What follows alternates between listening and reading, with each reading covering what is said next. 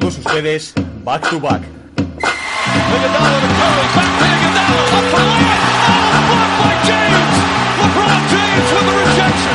Anthony. Anthony for three. Puts it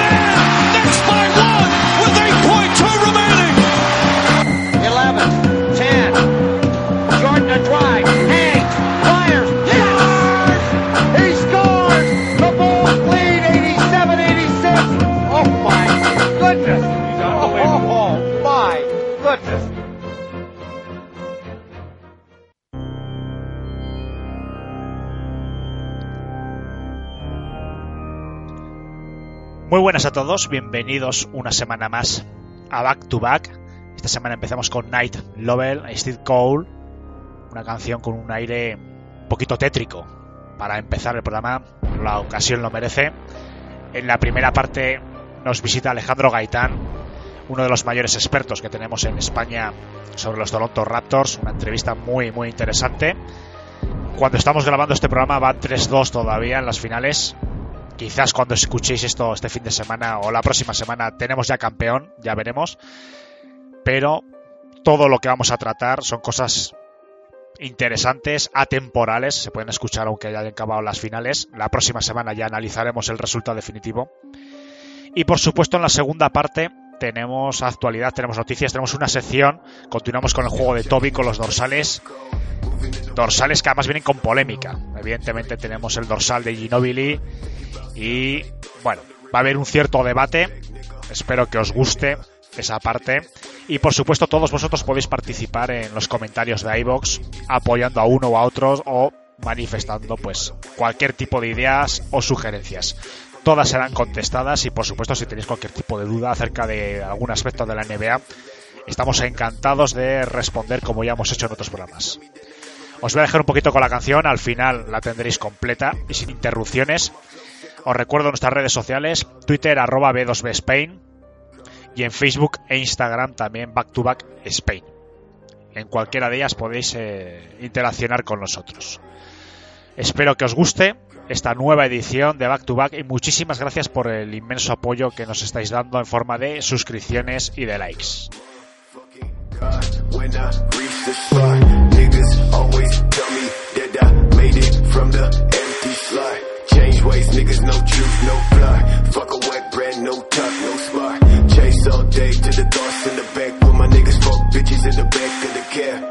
Claim riches, but a nigga been whack. Never boy, your.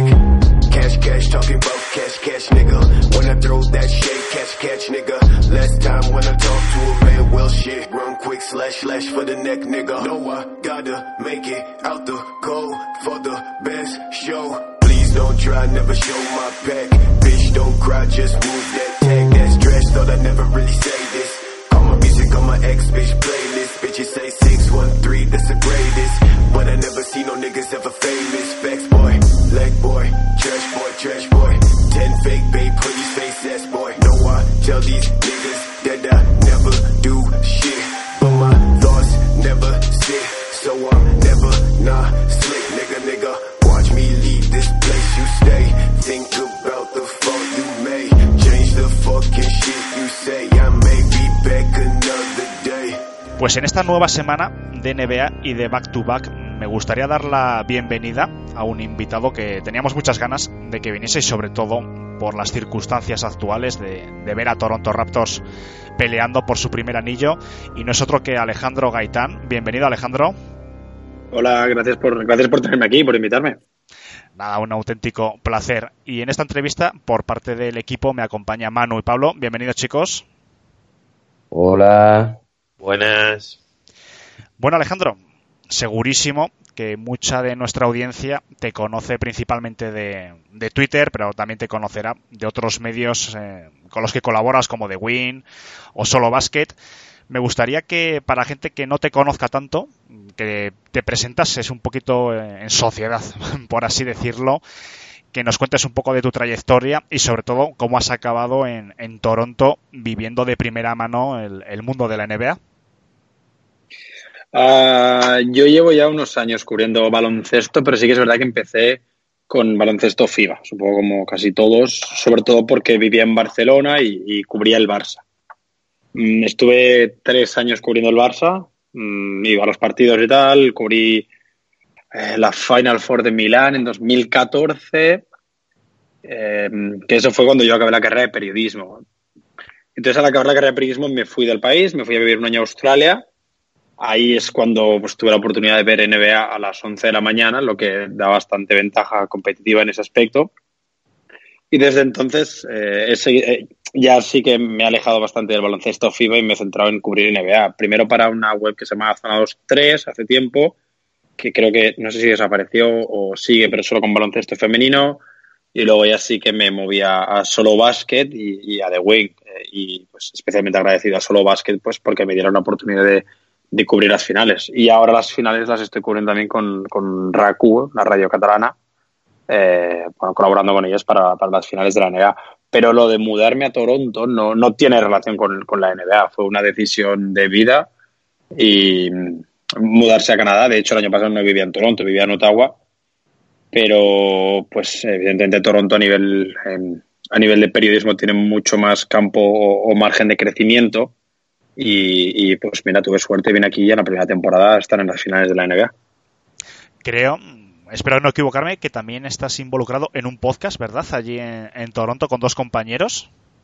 Sí, tenemos un, tenemos un podcast en inglés. Eh, lo empezamos hace poco, en plan, por probar, y a mí me da muy bien, sobre todo, pues para practicar mi, mi inglés, para practicar el, hacer radio en inglés, que es algo que no, no tengo naturalizado todavía, porque sí que he hecho podcast en España, evidentemente, o he colaborado, como, como hago ahora con vosotros, pero no es lo mismo hacerlo en inglés, entonces me ayuda bastante. Eh, pero bueno, acabamos de empezar, no sé si llevamos creo que 14, 15 episodios, y, y es algo muy rápido, son 20 minutos, un poquito de actualidad y a otra cosa. Y antes ya de entrar definitivamente en lo que es propiamente la NBA, mm, aprovechando que estás allí en un- en- entrando en el mundo un poco de, los podcasts en, Canadá en este caso, pero no, ¿cómo se vive el mundo de los podcasts? Porque en Estados Unidos sí que conocemos que hay podcasts, eh, vamos, muy famosos, de mucho nombre, sobre todo en el ámbito de la política, pero en Canadá ¿Cómo se vive el tema este de, los podcasts? ¿También tiene relevancia? ¿Tienen audiciones eh, importantes? ¿Cómo está el mundo de allí en, en general del podcast? No, es más o menos lo mismo. Claro, la, ventaja es que más o menos, las, por poner un ejemplo, las políticas de, de, Estados Unidos afectan a Estados Unidos, afectan a Canadá también. Por lo tanto, los podcasts que son importantes en Estados Unidos tienen eco en Canadá. Aplicable al deporte. Si hay un podcast de la NBA, como lo invento, el podcast de Wash, el podcast de Zach Lowe o los podcasts del Athletic, aquí tienen la misma acogida. Evidentemente, partiendo de la base que en Canadá hay 37 millones de personas, por lo tanto las audiencias siempre serán mucho, mucho más pequeñas. Pero en general, no solo los podcasts, los medios de comunicación aquí eh, se nutren mucho de, de, lo que pasa en, en Estados Unidos. Y, sí que hay eh, canales propios, evidentemente, medios propios, pero hay mucha información que, es, eh, que se absorbe desde los Estados Unidos. Pues si te parece, Alejandro, vamos a entrar ya en, en, materia porque estás viviendo de primera mano unas finales en las que está involucrado pues Toronto y además con serias opciones, además de, llevarse el título. Estamos grabando jueves, la audiencia principalmente va a escuchar este programa el fin de semana, entonces a lo mejor incluso cuando escuchen este programa ya ha ganado Toronto. No lo sabemos evidentemente, pero me gustaría que nos hicieses un pequeño balance a modo de introducción de cómo ha sido la temporada de Toronto Raptor desde tu punto de vista y lo que llevamos de, de playoff. ¿Están cumpliendo expectativas? Eh, a grosso modo, ¿hay algún punto flojo que crees que, debería mejorar? Un pequeño análisis. La temporada de Toronto es, para empezar, está por encima de las expectativas, porque sí que es verdad que por mucho que traigas a Cabo de Leonard, eh, debería ser candidato a meterte en las finales de, de, conferencia o incluso en las finales de la NBA, pero recordemos que la conferencia este, este año era muy potente y, y si todos poníamos la mano en el fuego por algún equipo, lo hacíamos por, por Boston, por ejemplo. El tema es que nos olvidamos de lo bueno que Kawhi Leonard es. Eh, el hecho de no jugar durante una temporada entera o jugar solo nueve partidos el año pasado con, con San Antonio nos hizo un poco eh, apartarlo de la lista de mejores jugadores y, recordemos que Kawhi antes de caer lesionado estaba en la conversación con LeBron James y con Kevin Durant, que, no es baladí, que es, está en la conversación con dos de los mejores de la historia. Y realmente ahora, que es cuando ya estamos viendo a Kawhi absolutamente liberado, eh, sin, sin load management, sin descanso, sin restricción de minutos, lo está demostrando. Los playoffs que está haciendo Kawhi son absolutamente épicos, son históricos, son, son un referente ya no solo en Canadá, sino tienen que ser un referente en, en toda la NBA. Y eso hace que la temporada de, de, de Toronto, si la miramos otra vez desde septiembre, teniendo en cuenta que Kawhi es así de bueno, igual las finales de la NBA era lo que se exigía. Pero también hay que tener en cuenta cosas como la aparición de Pascal Siakam, que yo creo que tampoco nadie esperaba que tuviera este rendimiento, sobre todo en regular season o en la serie contra Orlando. Ahora sí que está un poquito más flojito contra, mm, contra los Warriors, igual eh, mientras estamos grabando esta noche hace 40 puntos. Mm, o jugadores como eh, Kyle Lowry, que ha cambiado un poquito su rol y que ya no es esa segunda espada. La llegada de Danny Green, que pese a no tener los mejores playoffs en regular season, fue, fue clave. Y sobre todo para mí el nombre del año es, es el de Masai Ujiri. Masai Ujiri trama el traspaso de Kawhi Leonard, que además consigue a Danny Green y luego decide apretar el gatillo por Margasol, dando a cambio tres jugadores, dos de ellos en rotación, Jonas incluso titular, Jonas Valanciunas. Mm, todo lo que está pasando este año es eh, por su culpa o es su mérito en este caso, porque es algo positivo, y todo lo bueno que le pase a Toronto este año, sea ganar las finales o sea perderlas en siete, em, se tendrá que recordar cada, día como eh, el milagro de Masai Ujiri, que cogió un equipo que el año pasado fue barrito en semifinales de conferencia con una sensación de, no poder competir, eh, hasta meter a un equipo en las finales de la NBA con 3 a 1 y, y, un match ball para ganar, que sí que lo perdieron, pero con un 3 a 1 para ganar, que ya, que ya es de, bastante increíble por sí. Voy a empezar, si te parece, con una pequeña ronda con mis eh, amigos colaboradores. Manu, empiezo por ti. Mm. Vale, la primera pregunta, eh, Alejandro, encantado de que puedas estar aquí con nosotros, lo primero. Y te voy a lanzar una pregunta que voy a aprovechar de que puedas estar tú a pie de pista, bueno, a pie de pista no, pero me refiero dentro de, de lo que es el, las finales de la NBA en el estadio. Y es una pregunta que suele, solemos hacernos mucho la gente que vemos desde casa porque no es lo mismo ver un partido desde casa desde el campo. Eh, ¿Qué claves dentro de lo que es el juego eh, entre Toronto y, Golden State has podido ver a pie de pista que no se hayan podido ver desde casa? ¿Alguna jugada en concreto, algún emparejamiento que, sea muy desparejo dentro de lo que parece mmm, del campo? Yo iría, bueno, insisto, gracias por invitarme, la verdad, espero pasármelo muy bien. Eh, sobre las claves que comentas, sí que es verdad que cuando estás en el campo hay dos cosas que se notan más. La primera es el ritmo de juego, y por poner un ejemplo, en el quinto partido, el primer cuarto de Golden State es a un ritmo eh, demasiado alto para, para, cualquier equipo, ya no solo para Toronto, para cualquier equipo, incluso Milwaukee, que era el equipo que, de los equipos que más rápido jugaba, y eso en el campo se nota mucho más.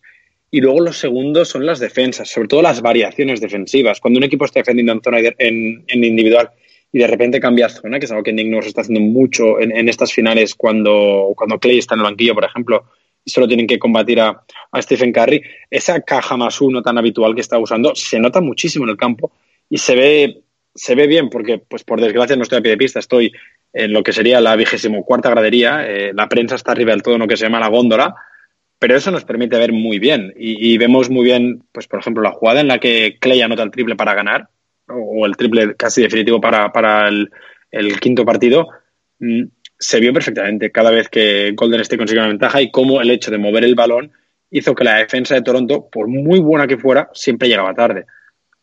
Evidentemente eso en televisión se ve, pero en el campo, al estar desde un prisma que es como 75 grados hacia el, hacia el pabellón o hacia la pista en este caso, se ve mucho mejor. Y entonces yo iría con esas dos cosas, sobre todo el ritmo de juego, que se nota cuando es frenético mucho más que, que, cuando, que cuando es normal en televisión, y al revés, y cuando es lento también se nota mucho más, y luego las variaciones defensivas. Pablo. Eh, lo primero de todo, Alejandro, pues también eh, darte la bienvenida y agradecerte que estés aquí. Eh, y mi pregunta es, ¿qué jugador eh, de estos playoffs de Toronto Raptors te ha sorprendido más? ¿Y cuál crees que debe dar un paso más adelante? Que yo creo que supongo que me dirás Kyle Lowry porque ha estado un tanto irregular en, en estas finales. A mí el que más me ha sorprendido es claramente Fred Van Vliet. Eh, los últimos 7-8 partidos de Van Vliet son de base titular de, finales de conferencia, igual no de finales de NBA, pero son de base titular. La defensa que está haciendo sobre Curry, por mucho que esté promediando casi 30 puntos, o más de 30 puntos, con los 47 que metió en el partido sin Clay, está siendo de las mejores que Curry se ha enfrentado en, en, esto, en estos cinco, cinco años con, con Kerr.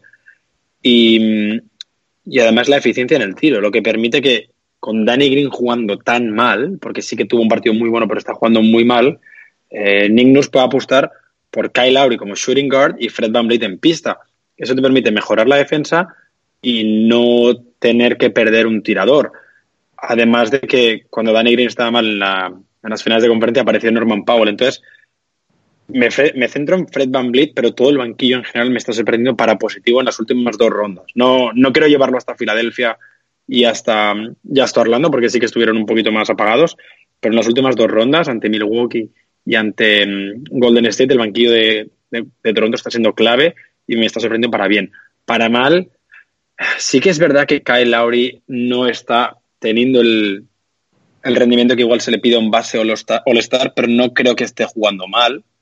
Em, tuvo un mal partido, tuvo un muy mal partido el, día de la derrota contra, contra Golden State, pero yo iría, iría a Danny Green por el tema de que eh, su rol principal, además de poder intentar emparejarse con, con Clay Thompson, que ya me parece difícil, es el de abrir la pista. Si tu tirador no genera o no anota, lo que hace es que Golden State pueda cerrarse. Y eso permite que tener a Draymond Green en, la pintura eh, perjudica mucho, sobre todo a Pascal Siakam y a Kawhi Leonard.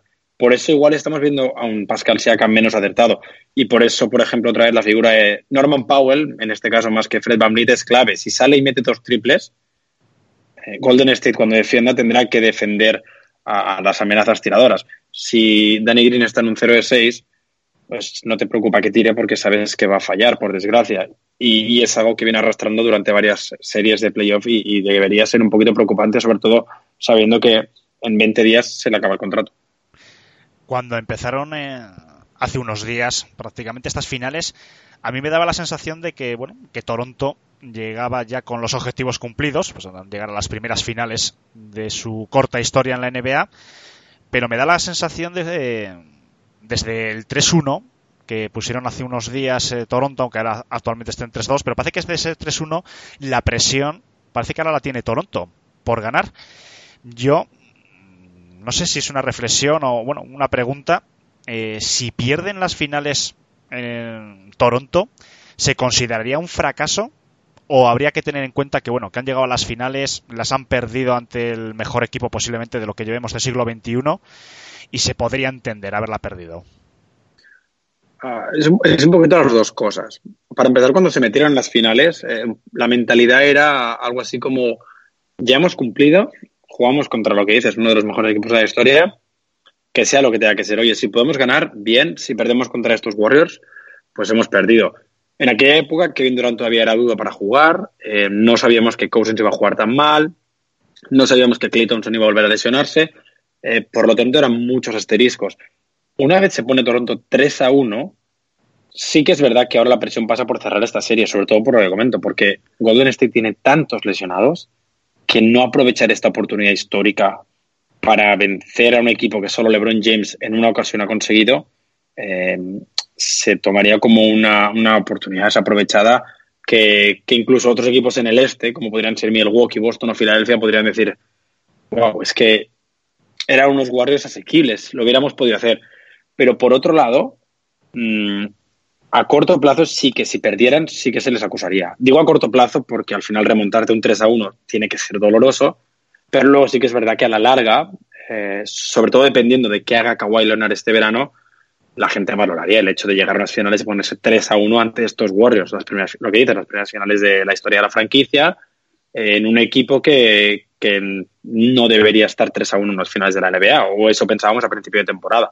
Y, y entonces serán un poquito las dos cosas primero, si pierden en 7, será como, wow, han, perdido un 3 a 1, pero después se, va, se valorará lo que han hecho. Manu.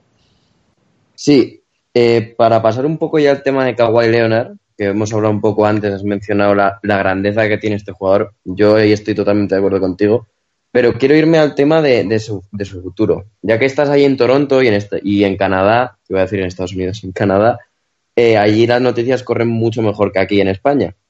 Entonces, eh, se ha hablado de que, se habló de lo de que había comprado una casa, él dijo que era mentira y tal. Eh, la sensación de que tengo yo es de que Kawhi eh, puede que firme después de toda esta estancia en Toronto un uno más uno, o es la sensación que me da y además comparándolo antes, como has dicho, con Kevin Durant y con LeBron James, son dos jugadores que sí que lo han hecho hace poco, sus carreras mm, en los últimos contratos han sido todos así. ¿Tú ves el uno más uno lo más adecuado para Kawhi? ¿Crees que es lo que va a hacer? ¿O cómo se ve desde allí? La verdad, no, no tengo, no tengo ni la menor idea de lo que Kawhi va a hacer. No hay información. eh, a veces un día se filtra una cosa, otro día otra. Pero sí que es verdad que mi percepción ha cambiado. Yo cuando llegó Kawhi yo tenía claro que venía como un alquiler de un año y que a final de temporada se iba a ir, ya fuera a Clippers, a Knicks, a Brooklyn, a, donde sea. Y en los últimos meses, y sobre todo tras la victoria contra Milwaukee, eh, tras el tiro contra Philadelphia empecé a cambiar, pero tras la victoria contra Milwaukee lo vi por primera vez en el vestuario bromear con Kyle Lowry, algo que no habíamos visto en toda la temporada. Y ahí es cuando empecé a creer que Kawhi es parte de este equipo, que no ha venido solo aquí a ganar o a jugar, sino que es parte de este equipo. También es verdad que su decisión dependerá mucho de, cómo se forme el equipo.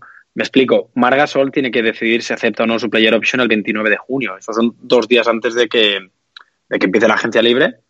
Eh, por lo tanto, si Mark coge una player option de 20 y pico millones, creo que son 23, 24 millones, eso afecta mucho a las opciones de, de Toronto, porque sí que es verdad que mantienes un titular que es clave, pero también a un, un salario que igual me parece un poquito excesivo para, para Mark. No me parece mala opción, por ejemplo, para Mark reestructurar el contrato y firmar tres temporadas a 15 millones la temporada, eh, de, de una manera que te aseguras estabilidad.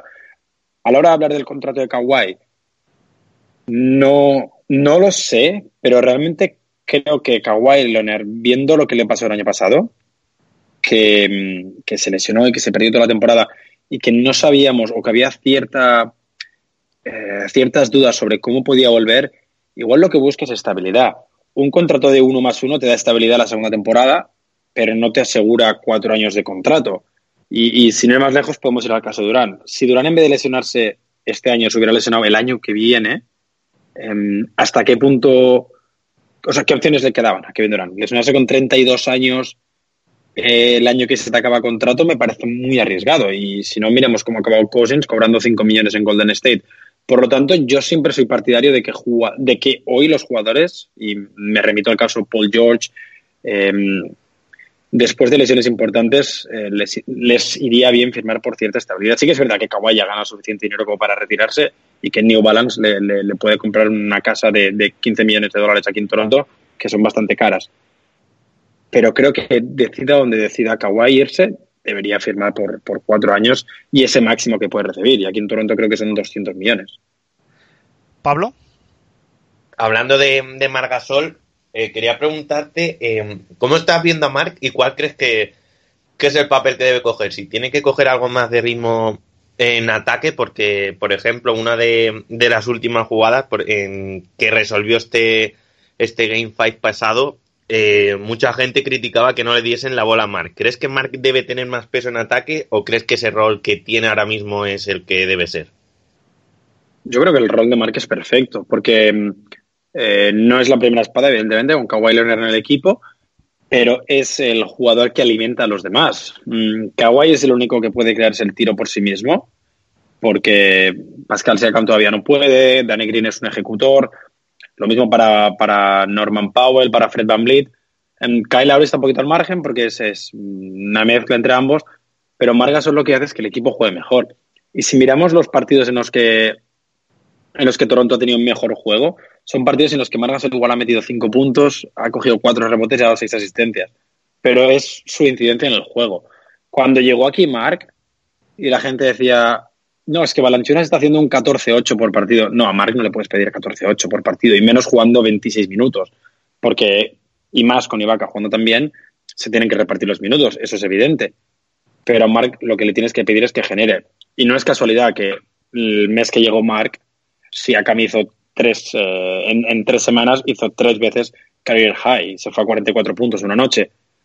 Eso te demuestra que su nivel o su función era alimentar a los demás, hacer que el balón fluya, hacer que el balón corre y que, que juegue mejor.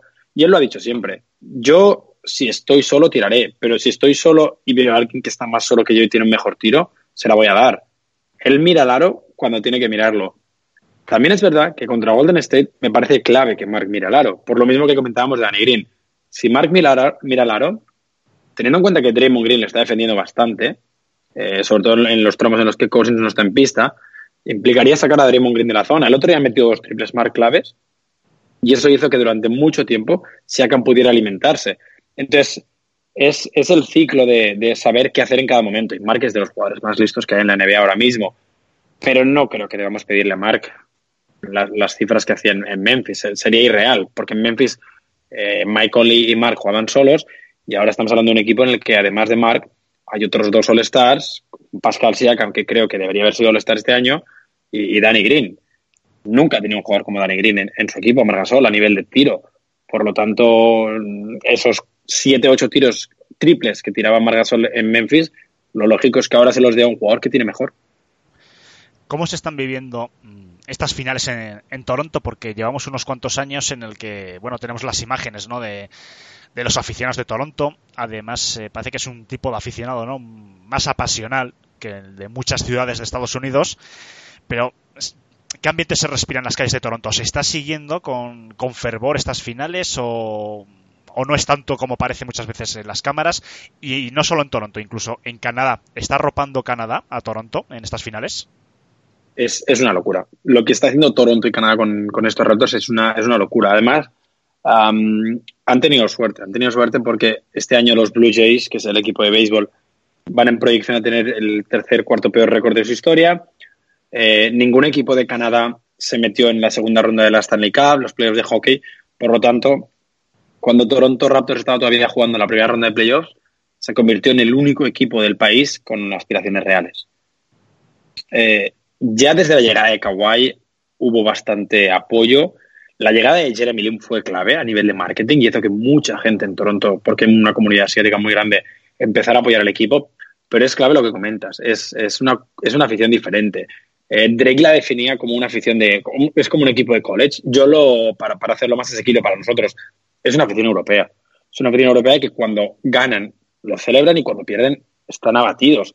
Y, y en, otro, en cualquier otra ciudad americana, si pierde tu equipo, pues oye, mira, pierdo, me voy a casa, he visto un buen show, me comí un perrito y de aquí tres días jugando otra vez.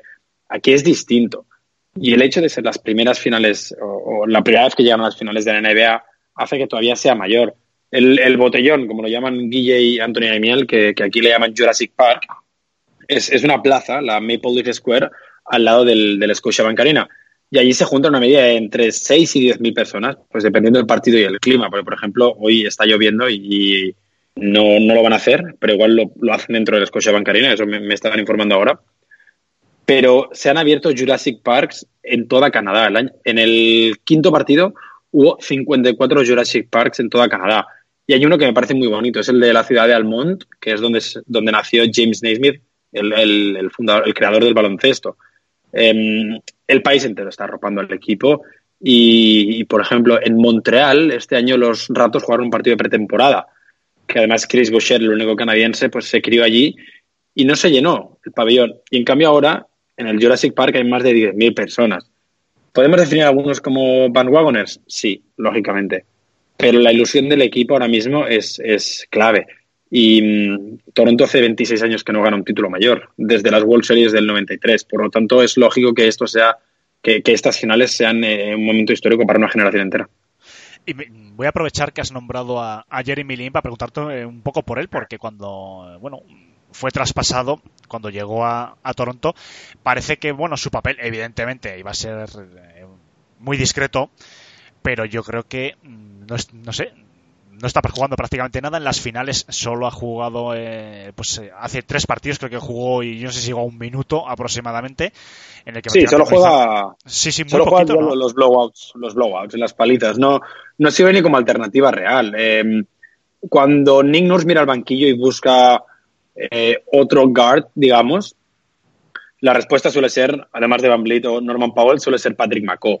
Jeremy Lin no lo hemos visto y no lo hemos visto en todo el playoff, ni siquiera contra Orlando en partidos igualados. Eso sí, cuando hay una paliza, pues sí que, ya sea a favor o en contra, sí que se apuesta por, por sacar a, pues la, a, lo, a, lo, hondo, a lo, más fondo del, banquillo, y ahí sí que, sí que llega Jeremy Lin. Pero es que incluso faltando 15 partidos para el final de la regular season, empezó a desaparecer un poquito de la rotación y, ni siquiera la lesión de Oji Anunobi le ha permitido volver a entrar, está completamente fuera. Sí que es verdad que, ayuda bastante, que a nivel, eh, a nivel vestuario es un jugador muy, muy querido, que es muy activo y que genera muy buen rollo.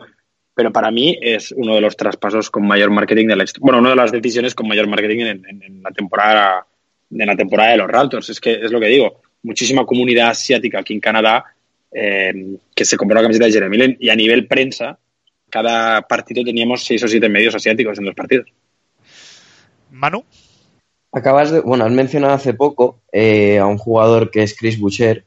Eh, ¿Tú crees que puede ser el nuevo caso Pascal Siakam? Porque tienen eh, muchas similitudes, eh, me refiero en cuanto a posición, eh, en cuanto a su estancia en, en el equipo de, de la G-League de Toronto, los Raptors 905, han ganado va- varios premios individuales y ahora este año empezó a entrar un poco en rotación y se le empezó a ver y parece que puede tener buena pinta. ¿Crees que puede llevar un camino similar al de Siakam? A mí Chris Boucher me encanta, me parece un jugador especial, pero tiene, tiene el problema de que casi toda la vida ha jugado como pivot y mide 2.08 y es muy delgado.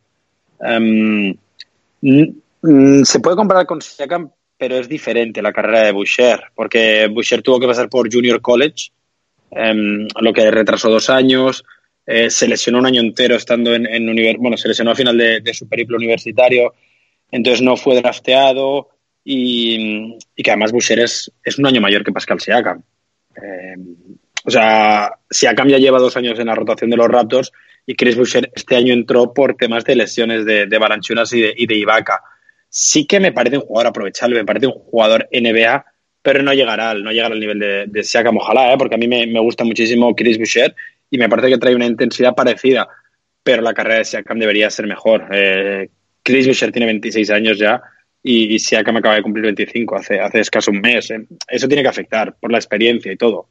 Eh, Siakam debería ser All-Star la temporada que viene y Chris Boucher el año que viene, con un poco de suerte, será el tercer pivote en la rotación de los Raptors. Pablo,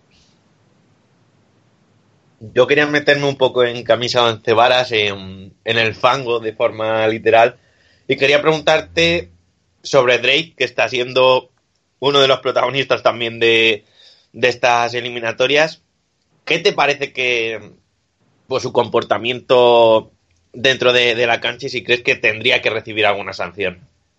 El tema de Drake es que viene de lejos, porque a Drake lo estamos viendo ahora hacerlo, porque los Raptors están en las finales, pero Drake hace tiempo que hace eso, hace tiempo que está siempre a pie de pista, eh, él era eh, accionista, bueno, accionista, me parece que tenía un, porcentaje pequeño en un acuerdo con los Raptors y, ya, no, ya no lo es por temas de tampering, pero sí que tiene todavía un acuerdo con entre OVO, que es la marca de Drake, y, y los Raptors de patrocinio, por eso los Raptors tienen el búho dorado en la parte izquierda en las camisetas de entrenamiento. Y, me parece injusto que nos fijemos ahora en lo que está haciendo Drake cuando lo ha hecho toda la vida. Además, eh, él, por decirlo así, él trolea, pero creo que nunca ha cruzado la línea. Mm, nunca se ha involucrado de una manera que pueda afectar al juego. Sí que es verdad que el día que mm, le dio ese masaje a Nick Nurse, igual sí que fue demasiado, pero bueno, podemos poner el asterisco porque Nick Nurse es el entrenador de los Raptors.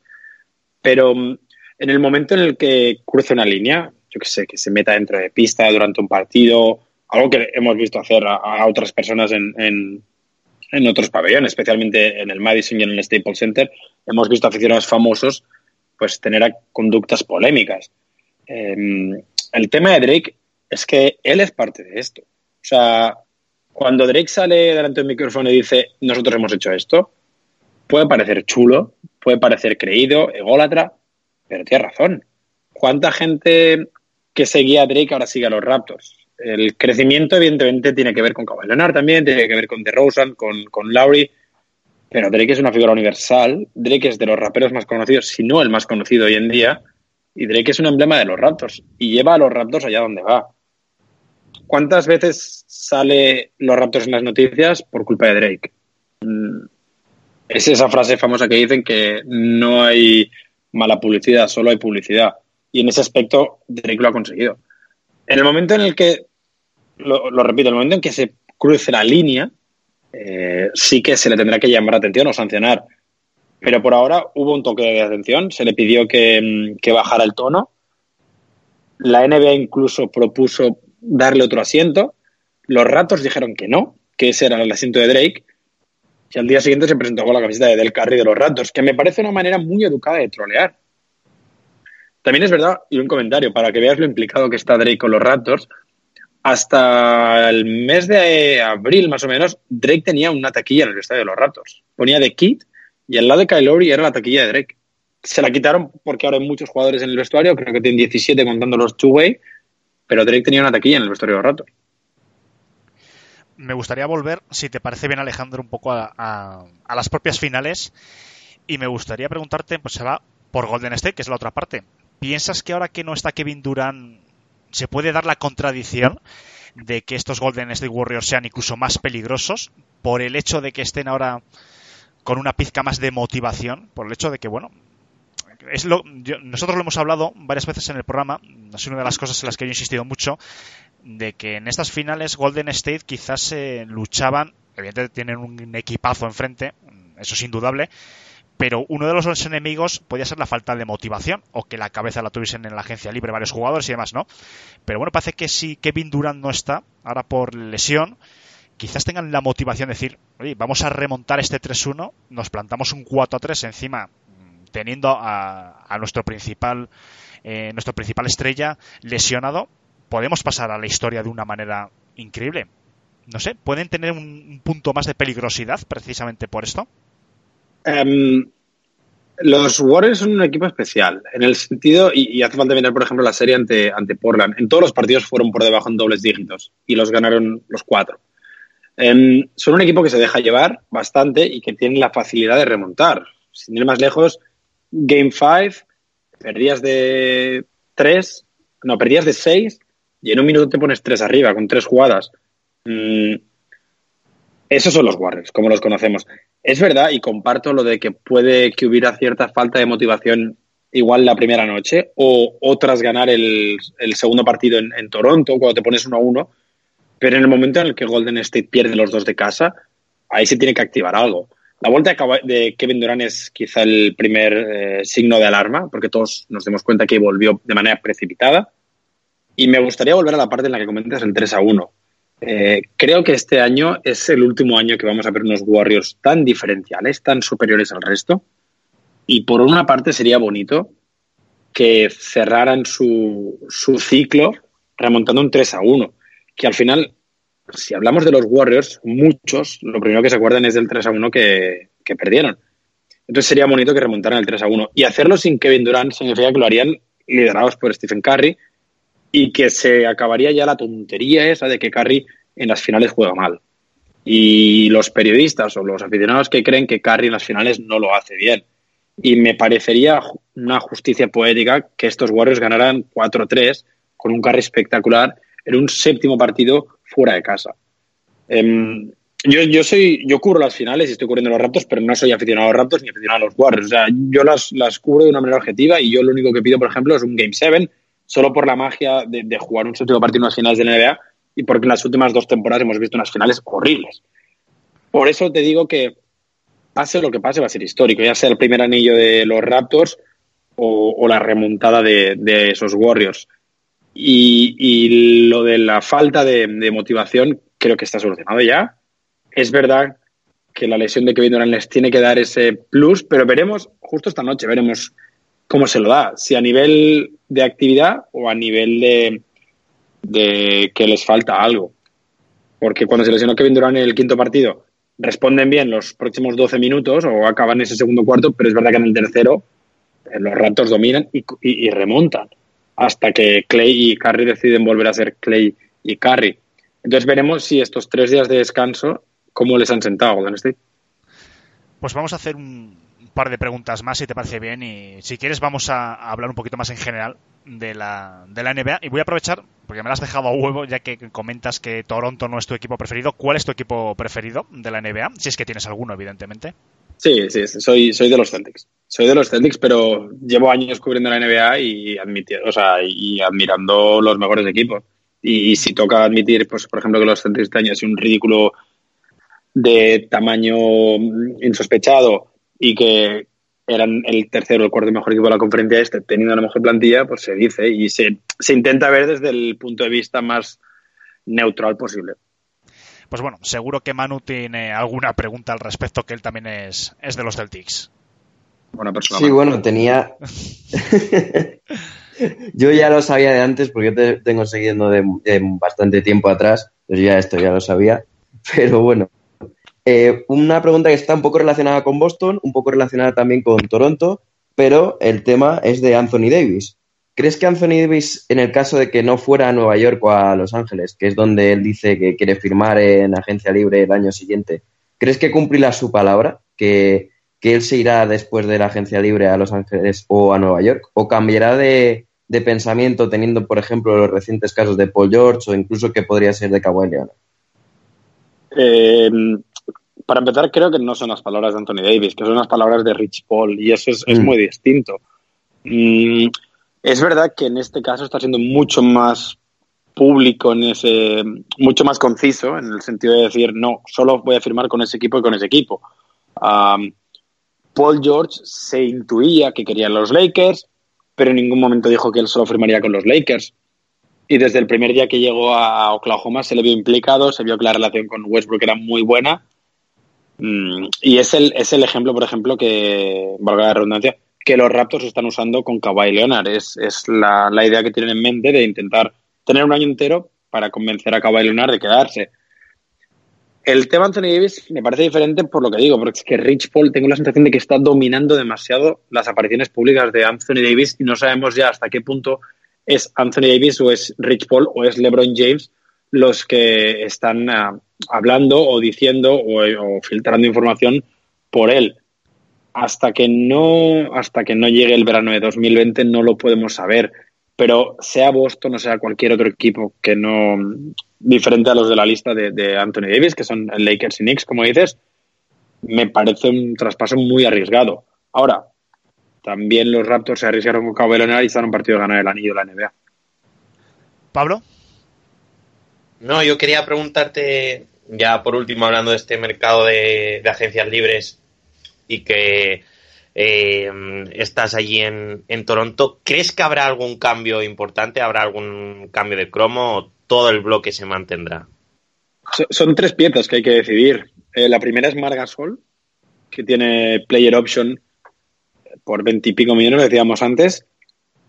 Y él es el primero que tiene que decidir porque el, el 29 de junio se le acaba el contrato. Bueno, el 29 de junio tiene que aplicar la, tiene que decir si entra o no en la, en la opción. Y luego están Danny Green y, y Kawhi Leonard, evidentemente, que es el, gran nombre. El tema de Danny Green hay que, hay que cogerlo con pinzas. Porque si miramos su temporada regular es para renovarlo, pero si miramos sus playoffs es para repensárselo.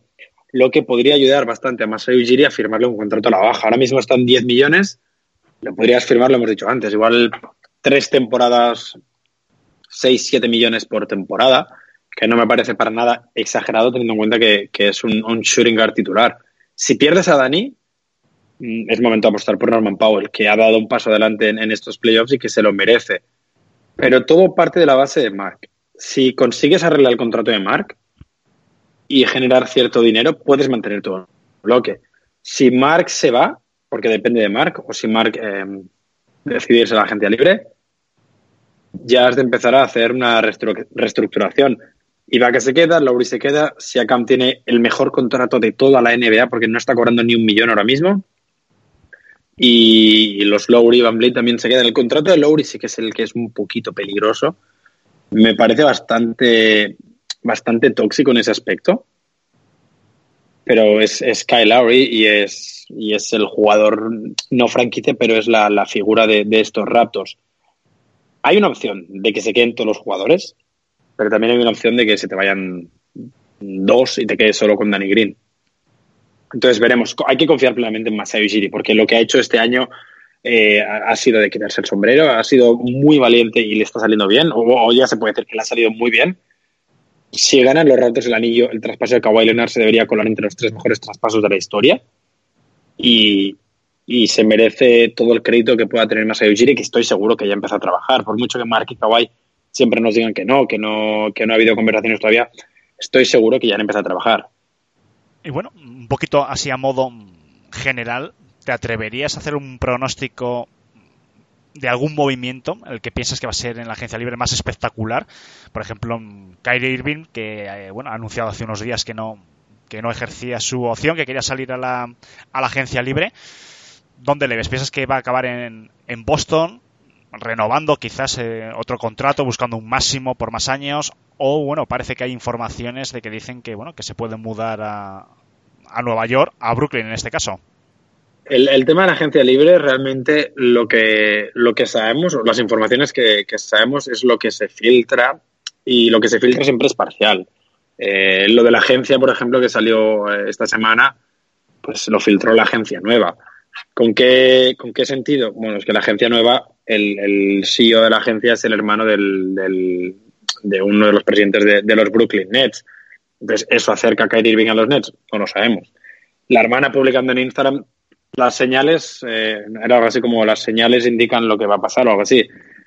Hasta que no llegue la agencia libre no lo podemos saber. Sí que es verdad que Kyrie Irving lo veo cada vez más lejos de Boston por, por las sensaciones, por el final de temporada, porque incluso creo que Danny Ainge debería darse cuenta que, que no es el tipo de jugador que, de, que, debería liderar una franquicia como Boston, porque, porque pues lo sabemos, Boston siempre ha sido diferente. Es, es, o sea, es un jugador perfectamente válido y es un all sin ningún tipo de duda y, y, este año ha sido All-NBA Teams y lo merecía, pero es un jugador más para, para Nueva York, para Brooklyn, para Los Ángeles. Pero hay tantos agentes libres este año tan interesantes. Eh, la figura de Kemba Walker, que nos estamos olvidando. La figura de Tobias Harris, Jimmy Butler, eh, además de los, de los grandes nombres, que, que va a ser un verano clave para, para, el futuro de la NBA.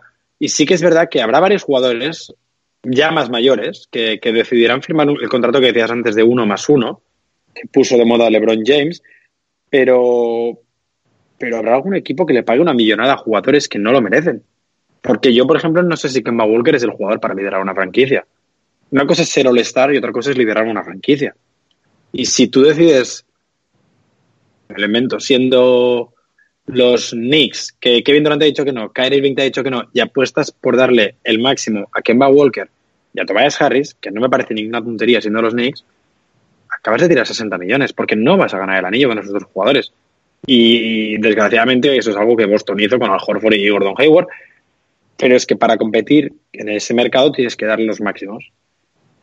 Si tuviera que mojarme de alguna manera, perdona, sí, sí, sería no, no. diciendo que creo que habrá equipos que le van a ofrecer el máximo a Kevin Durant sin ningún tipo de duda y que Kevin Durant va a acabar en, la Gran Manzana, no sé si en Nueva York o en Brooklyn, pero no mucho más, no te podría decir mucho más porque ya te digo, con Kawhi he cambiado de opinión, eh, por ejemplo, Tobias Harris me da la sensación de que le gustó mucho Filadelfia, pero Jimmy Butler creo que va a salir y buscar su propio proyecto, mm, Kemba Walker creo que está harto de estar en una franquicia perdedora y no tiene pinta que los Hornets vayan a mejorar eh, a corto plazo. Por lo tanto, habrá muchísimos cambios y viene un verano apasionante. Y ya para ir acabando, tu pronóstico sobre las finales, sé que es complicado, pero bueno, ¿qué te dice el instinto o qué te gustaría que pasase? ¿Qué me gustaría? Lo tengo claro, y es un séptimo partido y un séptimo partido a cara a perro entre, entre la mejor versión de los Raptors y la mejor versión de, de los Warriors que, que, queden sanos. Y creo que en una mejor versión debería ganar Golden State, por mucho que el partido se esté jugando en, en Toronto. ¿Qué creo el instinto? La verdad, con estos Raptors es muy difícil decidir, porque tanto contra Milwaukee como contra Filadelfia, un día ganaban por 30 y el día siguiente perdían de 8. Entonces, las sensaciones son muy difíciles.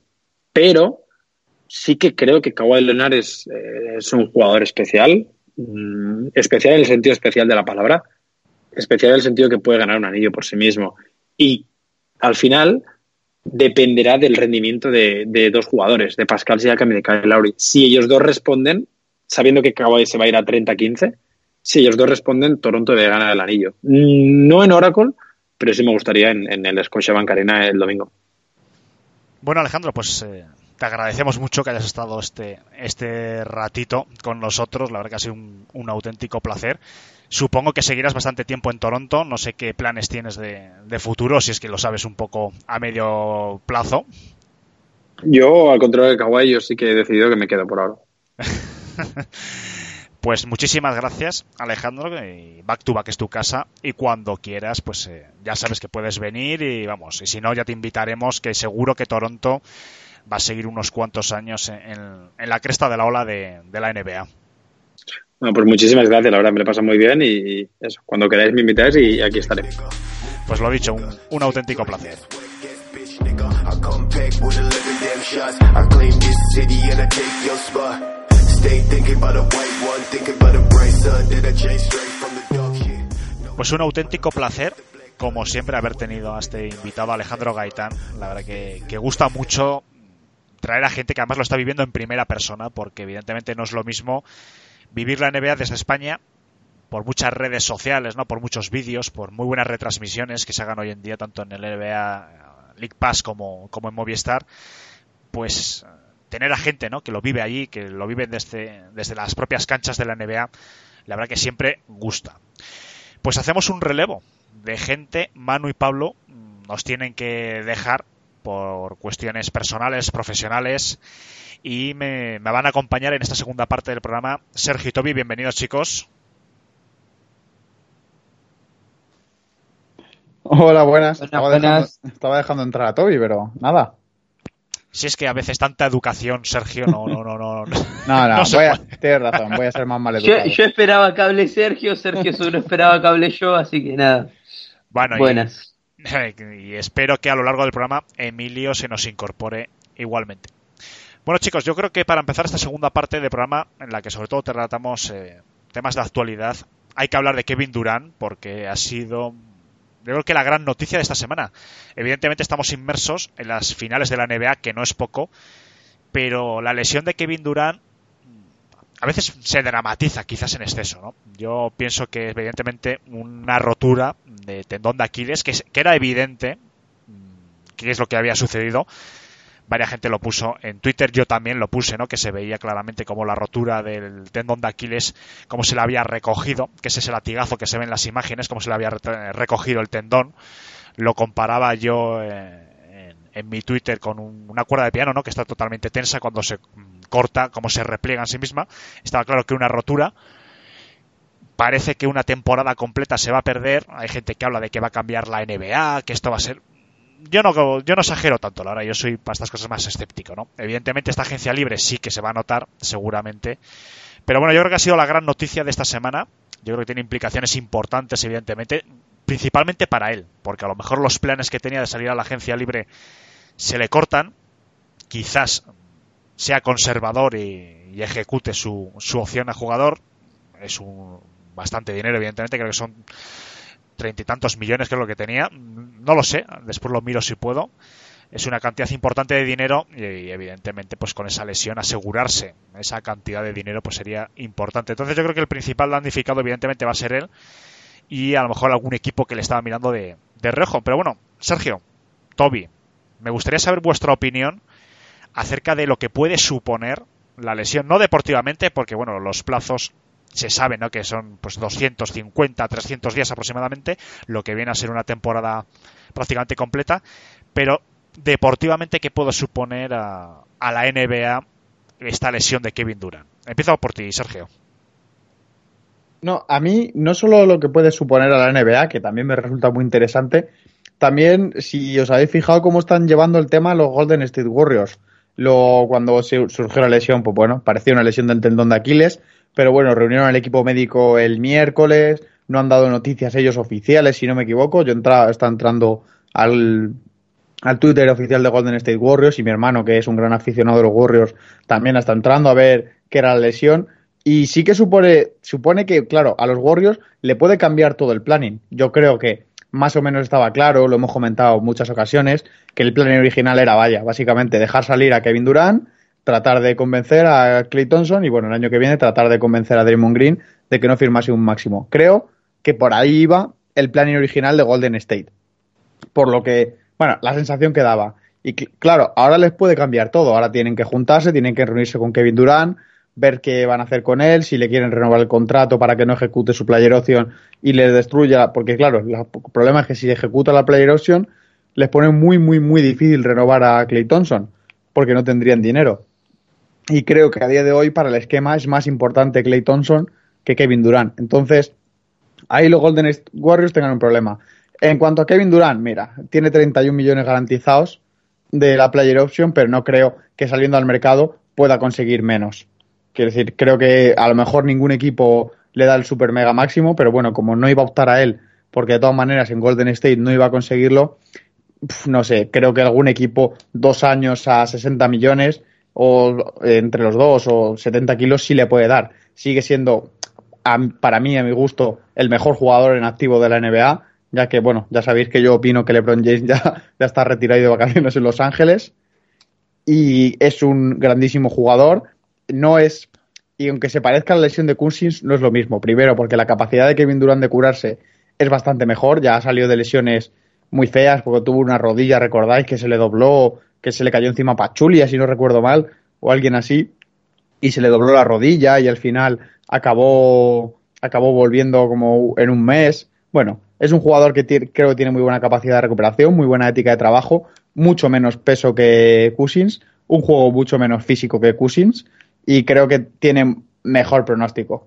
El que le empeora la carrera, pues sí, la verdad es que es una puñeta porque para un jugador que te pase eso debe ser muy duro, pero creo que en general, aunque sí que como que salta una temporada todo el asunto, creo que no va a tener grandes problemas para retomar su carrera en cuanto vuelva de la lesión. La misma reflexión, Toby. ¿Piensas que puede cambiar un poco pues lo que va a ser la dinámica de este de esta agencia libre? O quizás, bueno, sabemos que Kevin Durant es un inmenso jugador, además por, eh, por edad puede recuperarse como pasó, pues no, grandes lesiones, quizás poco distintas, pero bueno, grandes lesiones a lo mejor como Paul George y tal, les pilla en un momento muy bueno físicamente, pero bueno, la recuperación evidentemente no es lo mismo que si fuese la, la lesión con a lo mejor con 34 años. Toby, ¿cómo piensas que va a afectar esta lesión? Em, primero, antes que nada, eh, quiero mencionar que yo hasta el hasta el quinto partido, la verdad, eh, odiaba mucho, o no odiaba, no, odiar es una palabra muy fuerte, pero me generaba mucho desprecio Kevin Durant, pero de la forma en que salió a jugar ya desde, comenté con, no sé si vos Alejandro estabas, pero creo que estaba Manu y algún otro más en el grupo que tenemos eh, durante el partido, que no se lo veía bien físicamente apenas comenzó, y, y salir a jugar así, arriesgándose con tanto dinero en juego, eh, la verdad me generó mucho respeto.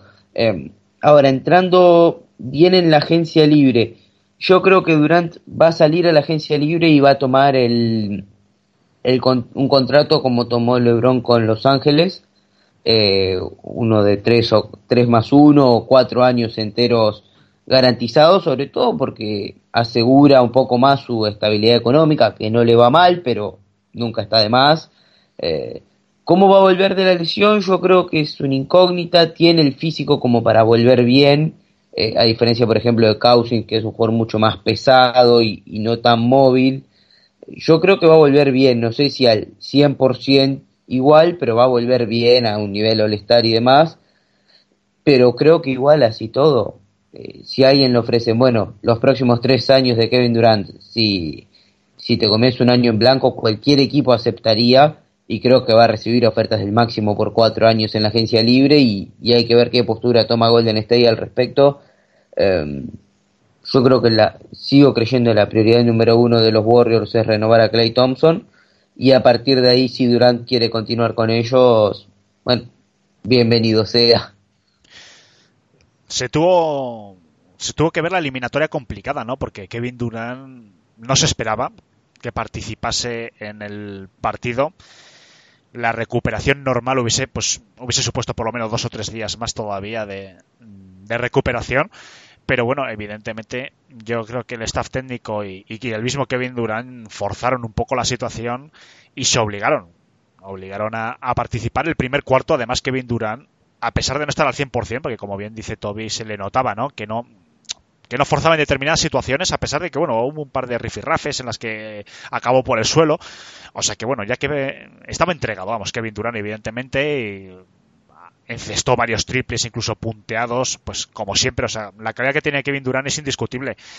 Pero yo creo que tuvo que verse el equipo un poco contra las cuerdas para decir, oye, vamos a arriesgar a nuestro mejor jugador, con permiso evidentemente de, de para intentar pues eh, ganar el partido evidentemente y forzar pues eh, pues el partido que vamos a ver esta misma madrugada a las 3 pues ese sexto partido, pues vital si quieren mantenerse vivos. Vamos a dar la bienvenida a Emilio, que por fin está con nosotros. Emilio, muchas gracias por estar con nosotros y la misma pregunta que he hecho a nuestros compañeros acerca de la lesión de Kevin Durant. ¿Cómo piensas que va a afectar a lo que queda de, de finales y sobre todo este verano la agencia libre? Bueno, lo primero, muy buenas a todos. Y bueno, sí, el caso de Kevin Durant yo creo que, que, es más importante incluso de lo que podemos pensar, porque como hemos visto en esta serie, la presencia de Durant eh, ya no solo eh, te da un plus en ataque, esos 12 minutos que, que disputó Kevin en, en, Toronto fueron, fueron maravillosos, como has dicho tú Alejandro, sin estar tampoco al, más, al máximo nivel, pero le daba otro empaque al equipo y creo que, que, ya no solo por lo que puede aportar Kevin Durant, sino también por el condicionamiento sobre Kawhi, tanto en defensa como en ataque, pues una, era una pieza que, que te igualaba la fuerza y le permitía también a, a Golden State, pues, pues con su calidad un poco de, de desequilibrar la balanza. Veremos, veremos, porque ahora, como bien has dicho antes, juega en el Oracle esta noche. Eh, es un partido que como, lo, que como los Warriors ganen, le van a trasladar toda la presión posible a Toronto. Sí es verdad que juegan en casa, pero sería la, la, segunda vez que juegan por el anillo en casa y ya vemos, ya vimos cómo acabó ese cuarto partido. Y bueno, los Warriors siguen teniendo el núcleo, el núcleo inicial, lo que pasa es que se ve que, que no les da, no les da para, para, ganar a Toronto, pero bueno, veremos, veremos si, si la mejor versión de Clay Thompson, de Curry, de Iguodala y Green se da en el, en el sexto y en el séptimo partido y si les da para, para vencer a estos Toronto Raptors que se han mostrado muy sólidos a lo largo de toda la serie. Comentaba como reflexión en la entrevista Alejandro Gaitán en la primera parte del programa que yo tengo la sensación de que precisamente la, la lesión de Kevin Durant, aunque deportivamente de primeras, evidentemente, pues va a ser ¿no? un, es un palo gordo, yo creo que les puede hacer eh, más peligrosos. A lo mejor mañana me levanto, porque estamos grabando, como comentamos el jueves, esta misma noche es el sexto partido y a lo mejor mañana me como las palabras.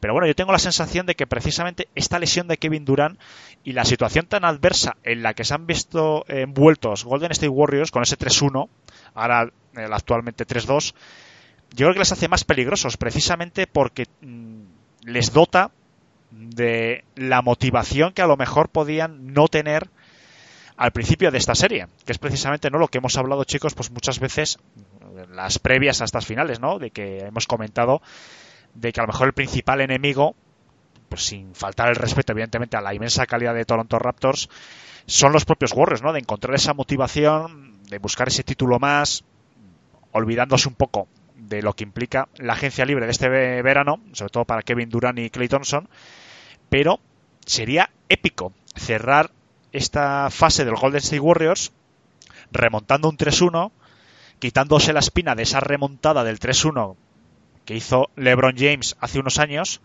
con los Caps y además diciendo hemos remontado un 3-1 y además es que el, mejor jugador nuestro jugador franquicia, por así decirlo, insisto, sin, sin menospreciar a Curry, estaba lesionado y fíjate lo que hemos hecho. O sea, sería un fin de ciclo maravilloso.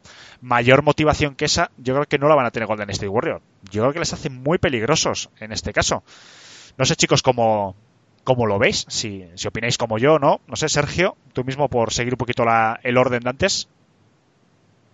No, yo recordad que la gente os reísteis aquí de mí cuando yo dije que iba a ganar los ratos sobrados. Bueno, de momento no ha sido así, pero estuvo a una buena defensa sobre Clay Thompson de suceder. No, la cosa con los Warriors es que yo creo que simplemente con las lesiones, Green no ha estado mal, pero ha jugado los playoffs a un nivel regular en general. Curry está lesionado. Eh, ¿no? ¿Qué le pasó a Curry? Se fue que tuvo un mareo, no sé qué, una lentilla, no sé, una cosa así extraña. También Clay Thompson se fue lesionado. Y sin esos jugadores yo creo que simplemente no tienen el nivel necesario que hace falta para ganar a unos Toronto Raptors, que es un equipo muy completo y con ahora por fin con un jugador estrella que sí que sale en los minutos finales, como es, es Sergi.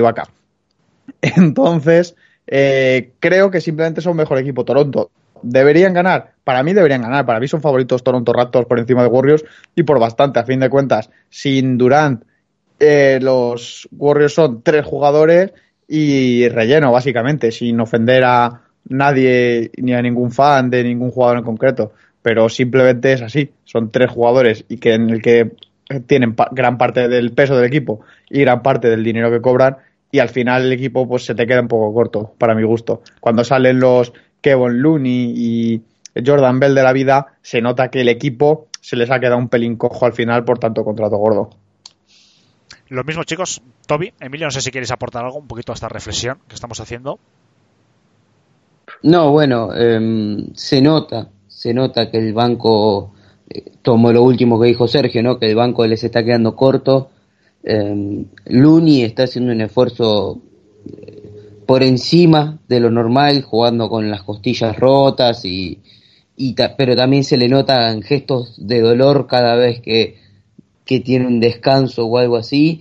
Em, a mí el jugador que me parece que desde el banco le puede dar un poco de aire y todavía no está rindiendo del todo bien es Quinn Cook.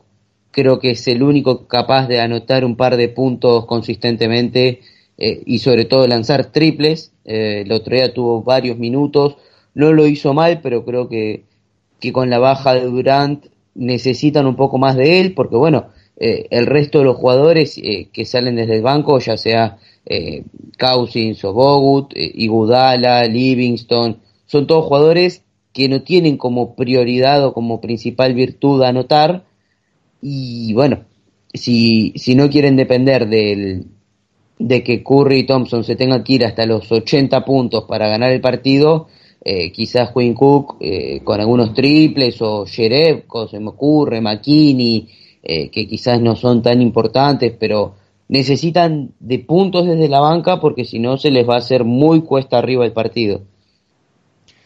Pues Sí, yo coincido un poco sí. con lo que dice Toby. Sí, no, coincido un poco en lo que dice Toby y yo creo que el problema de- del banquillo de, de Warriors no es tanto por calidad, sino por confección de plantilla. Hemos visto como en otros super equipos, salvando las distancias, por ejemplo los Caesar, que es el caso más cercano que tengo, eh, cuando tienes cuatro jugadores por encima del nivel restante del equipo, en este caso Draymond Green, Kevin Durant, Clay Thompson Stephen Curry, lo que busca alrededor son complementos, pegamentos, gente que, que, que pueda coexistir en la pista con varios generadores de juego. Cuando Kevin Durant en este caso no está por lesión, realmente solamente te quedan dos jugadores que, que, se, que se pueden generar sus puntos eh, de manera autosuficiente y a un nivel finales NBA, porque Iguodala sí sabemos que es un jugador consistente, que sí, que del nivel medio de la NBA, que puede generarse sus puntos, igual que Draymond Green, pero no al nivel que se requiere en estas finales. ¿Qué pasa? Que tiene jugadores que son muy buenos complementos porque eh, realmente repartirse los minutos de center entre Looney, Bogut y el Cousin que hemos visto post lesión y que todavía le falta un pelín de ritmo, post segunda lesión, no la lesión de, Aquiles, sino la de estos propios playoffs.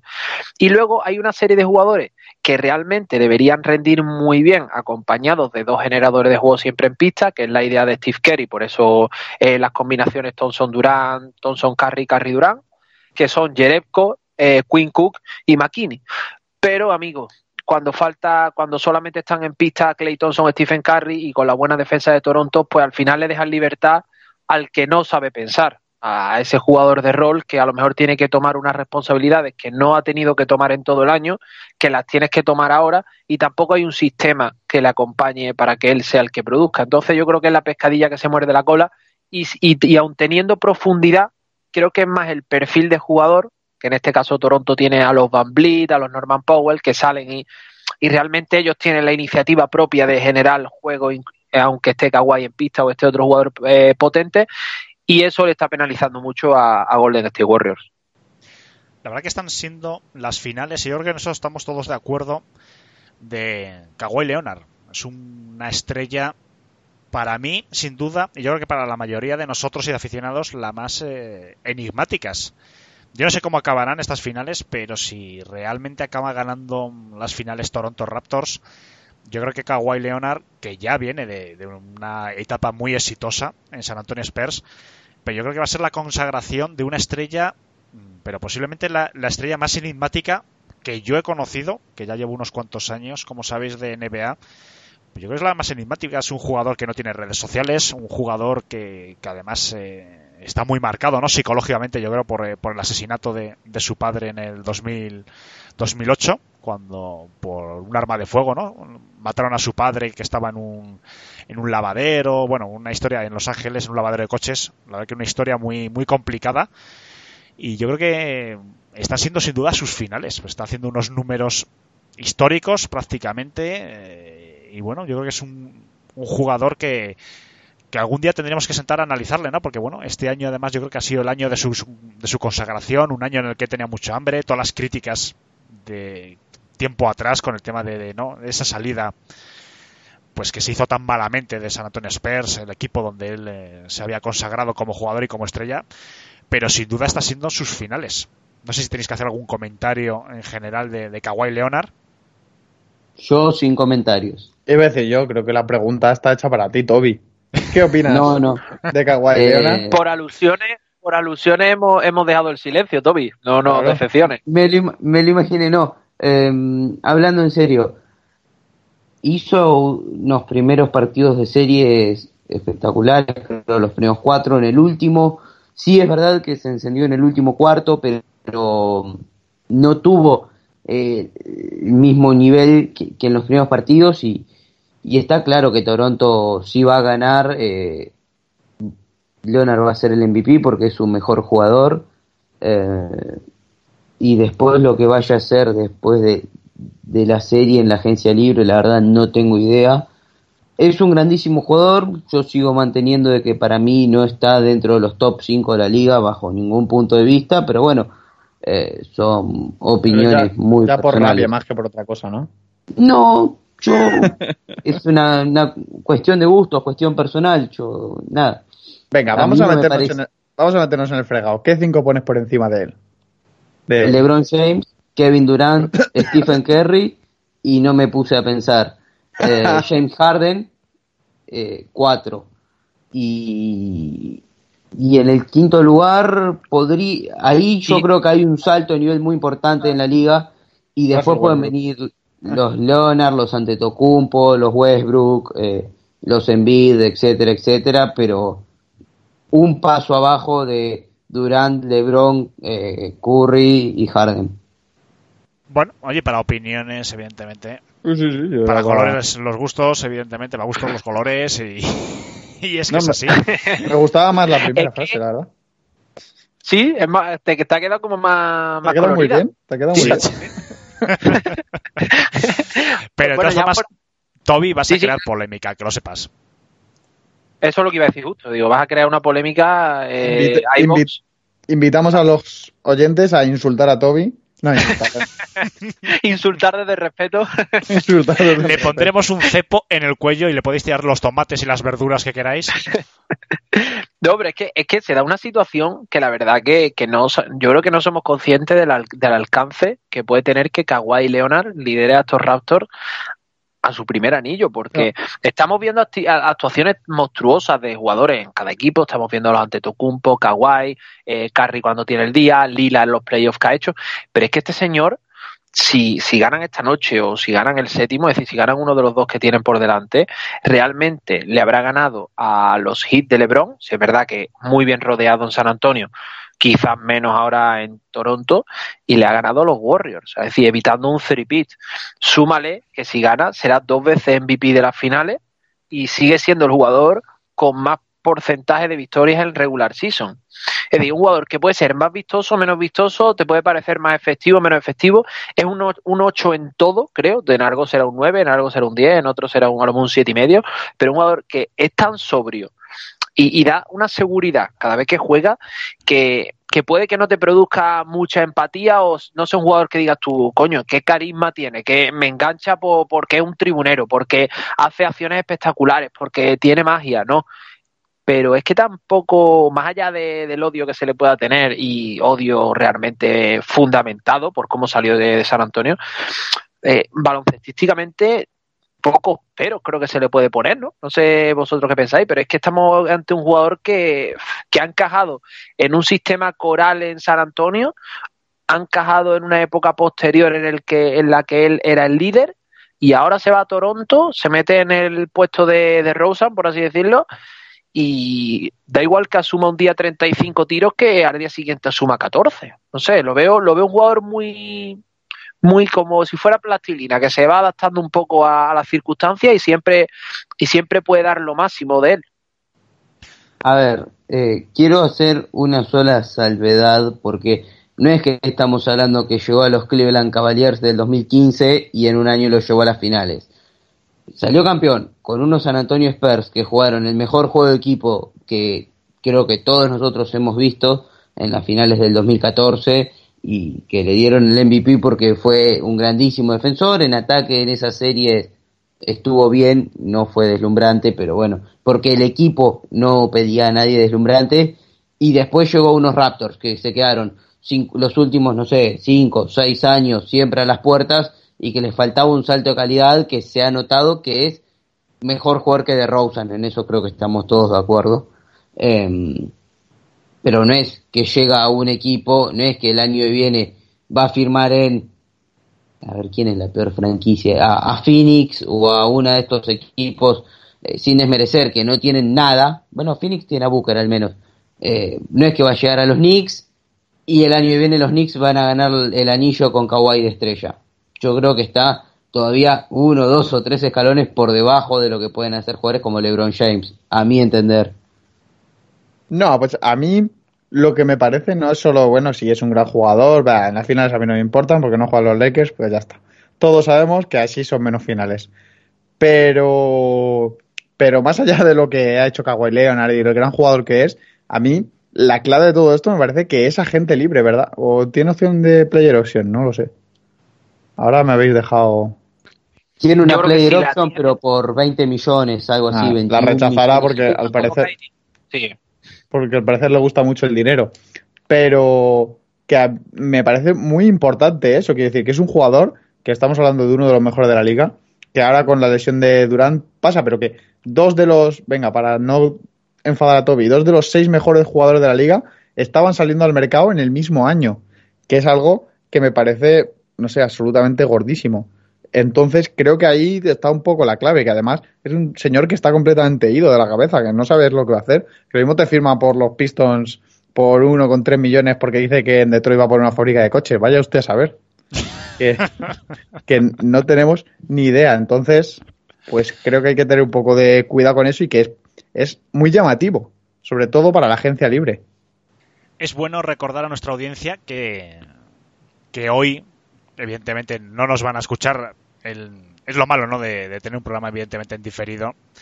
Esta misma noche, a las 3, la noche del jueves, se va a vivir mm, el último partido. Además de que es en, un, en una cancha histórica como es el Oracle Arena, pues de, Golden State Warriors. Entonces, bueno, es un plus que va a tener el, partido. Muy interesante. La verdad, lleva jugando pues desde los años 70 eh, ¿Es esta noche? Creo que sí. ¿O es el partido del siguiente? Creo que es esta noche, ¿verdad? Sí, esta noche cuando juegan. Evidentemente, la noche del jueves me estaba ya liando porque el último partido es en Toronto, que lo juegan de local. Pues es el último partido en el Oracle Arena porque se mudan el próximo año a San Francisco, al Chase Center, que se ha construido una zona más muy buena de San Francisco, Mission Bay y eh, es una cancha pues histórica la verdad que imagino que habrá algún tipo de, de, homenaje a la cancha y demás porque bueno se han vivido grandes momentos en el Oracle Arena y es un plus, ¿no? Para la gente que quiera trasnochar esa noche, que lo vea en directo, pues que sepa, porque a lo mejor hay gente que no es consciente viendo el partido de que han, han sido testigo, testigos del último partido de la NBA en el Oracle Arena. Siguiendo con Kawhi Leonard, le ha mandado un, un mensaje a, a Kevin Durant parece que se solidariza con su situación porque bueno parece que él lo vivió un poco en primera persona quizás no fue el mismo tipo de lesión evidentemente pero bueno parece que se ha, tenido empatía hacia Kevin Durant y le manda un mensaje en el que de forma literal pone que solo tienes que saber que volverás a jugar de nuevo algún día querrás volver a ser el jugador que eras por lo que debes asegurarte de volver cuando tu cuerpo esté completamente sano. Recuerda que ese día llegará yo creo que la clave de este mensaje es en el cuando tu cuerpo esté completamente sano. Yo creo que ahí manda un pequeño mensaje, ¿no? A propios y a extraños en el que, bueno, parece que es una manera de decir que el año pasado pues no volvió a jugar porque no estaba completamente sano, que no era su momento. Yo entiendo por lo menos este mensaje así. Bueno, es un detalle que ha tenido, ¿no? Kawhi Leonard, que insisto, no tiene redes sociales, es un jugador, pues, eh, que en los ámbitos además de la NBA no se relaciona mucho, a pesar de que cuando estuvo en, en San Antonio Spurs hizo amigos, pues bueno, del ámbito, por ejemplo, del, del rap. Tuvo varios amigos raperos conocidos además, bastante conocidos, bastante estrellas, como puede ser, por ejemplo, pues lo diré, se me han ido los nombres. Oh, además que tengo yo varios discos. Bueno, después si me vienen los nombres lo digo. Kendrick Lamar, coño que no me sale. Lin Wayne fueron amigos suyos, creo que imagino, supongo que seguirán teniendo relación con él. Pero es curioso, ¿no? Porque es uno de los pocos jugadores que, que dentro de, de su círculo de amistades no están otros jugadores de la NBA. Es algo curioso yo creo que a lo mejor su entorno en ese sentido le ha aislado mucho. Además, muchas imágenes que vemos en el día a día de la NBA le vemos como que a lo mejor después no supone nada, ¿no? Porque bueno, pueden ser imágenes puntuales, pero como hay jugadores de compañeros suyos, ¿no? Que se acercan, le hacen gestos cariñosos, tal, pues venga, de ánimo, no sé qué. Y él muchas veces parece que está en su mundo, se encierra en su burbuja, se aísla, a lo mejor también puede ser parte de su secreto. Quién sabe, ¿no? Cada jugador se concentra de una manera y él se mete en su burbuja y parece que no ve, no oye, no siente hasta que no tiene sus grandes manos, que en proporción son las, grandes, son las manos más grandes de la NBA, un 52% más grande que, que el resto de, de, los hombres en general, me refiero, no solo de la NBA, 52% son unas manos inmensas, y parece que hasta que esas, en esas manos no está la pelota de baloncesto, el balón no, no recobra el sentido y no se fija en los demás. Es algo curioso. Bueno, chicos, no sé si queréis, antes de ir cambiando un poco de tema, hacer alguna anotación más, alguna apuesta. Sé que esto, bueno, es complicado, ¿no? Porque a lo mejor mañana la gente empieza a oír este programa o este fin de semana y, hemos metido dos la pata. Pero bueno, ¿qué podemos esperar de la noche del jueves? Vamos a hacer un pronóstico. Así la gente ve si nos equivocamos o no nos equivocamos. Damos pie a críticas o alabanzas, quién sabe. Venga, chicos, ¿quién se moja primero? ¿Qué vamos a ver esta noche? Pues esta noche vamos a ver cómo los eh, Raptors estropean la despedida del, Oracle Arena y hacen el mayor destrozo de la historia de las finales. Ibaka mete 45 puntos y la gente va a creer que esto está grabado después de ver el partido. Bueno, hasta lo que has dicho lo de Ibaka podría haber quedado muy elegante. ¿eh? Ya después, sí. hostia. Ya, es que siempre me pasa, siempre voy un poquito más allá. No, yo creo que van a ganar los Raptors. Creo que además van a ganar sobrados, ojo, que no van a tener muchas complicaciones y van a levantar un anillo que, bueno, ya Golden State Warriors no puede tener más difícil. Es decir, yo que sé, le falta que ahora tenga un accidente de coche y Curry se parte una pierna. Creo que bueno, han tenido muy mala suerte. Como acierte esa ya, yo creo que ya lo del diferido va a quedar en entredicho seguro.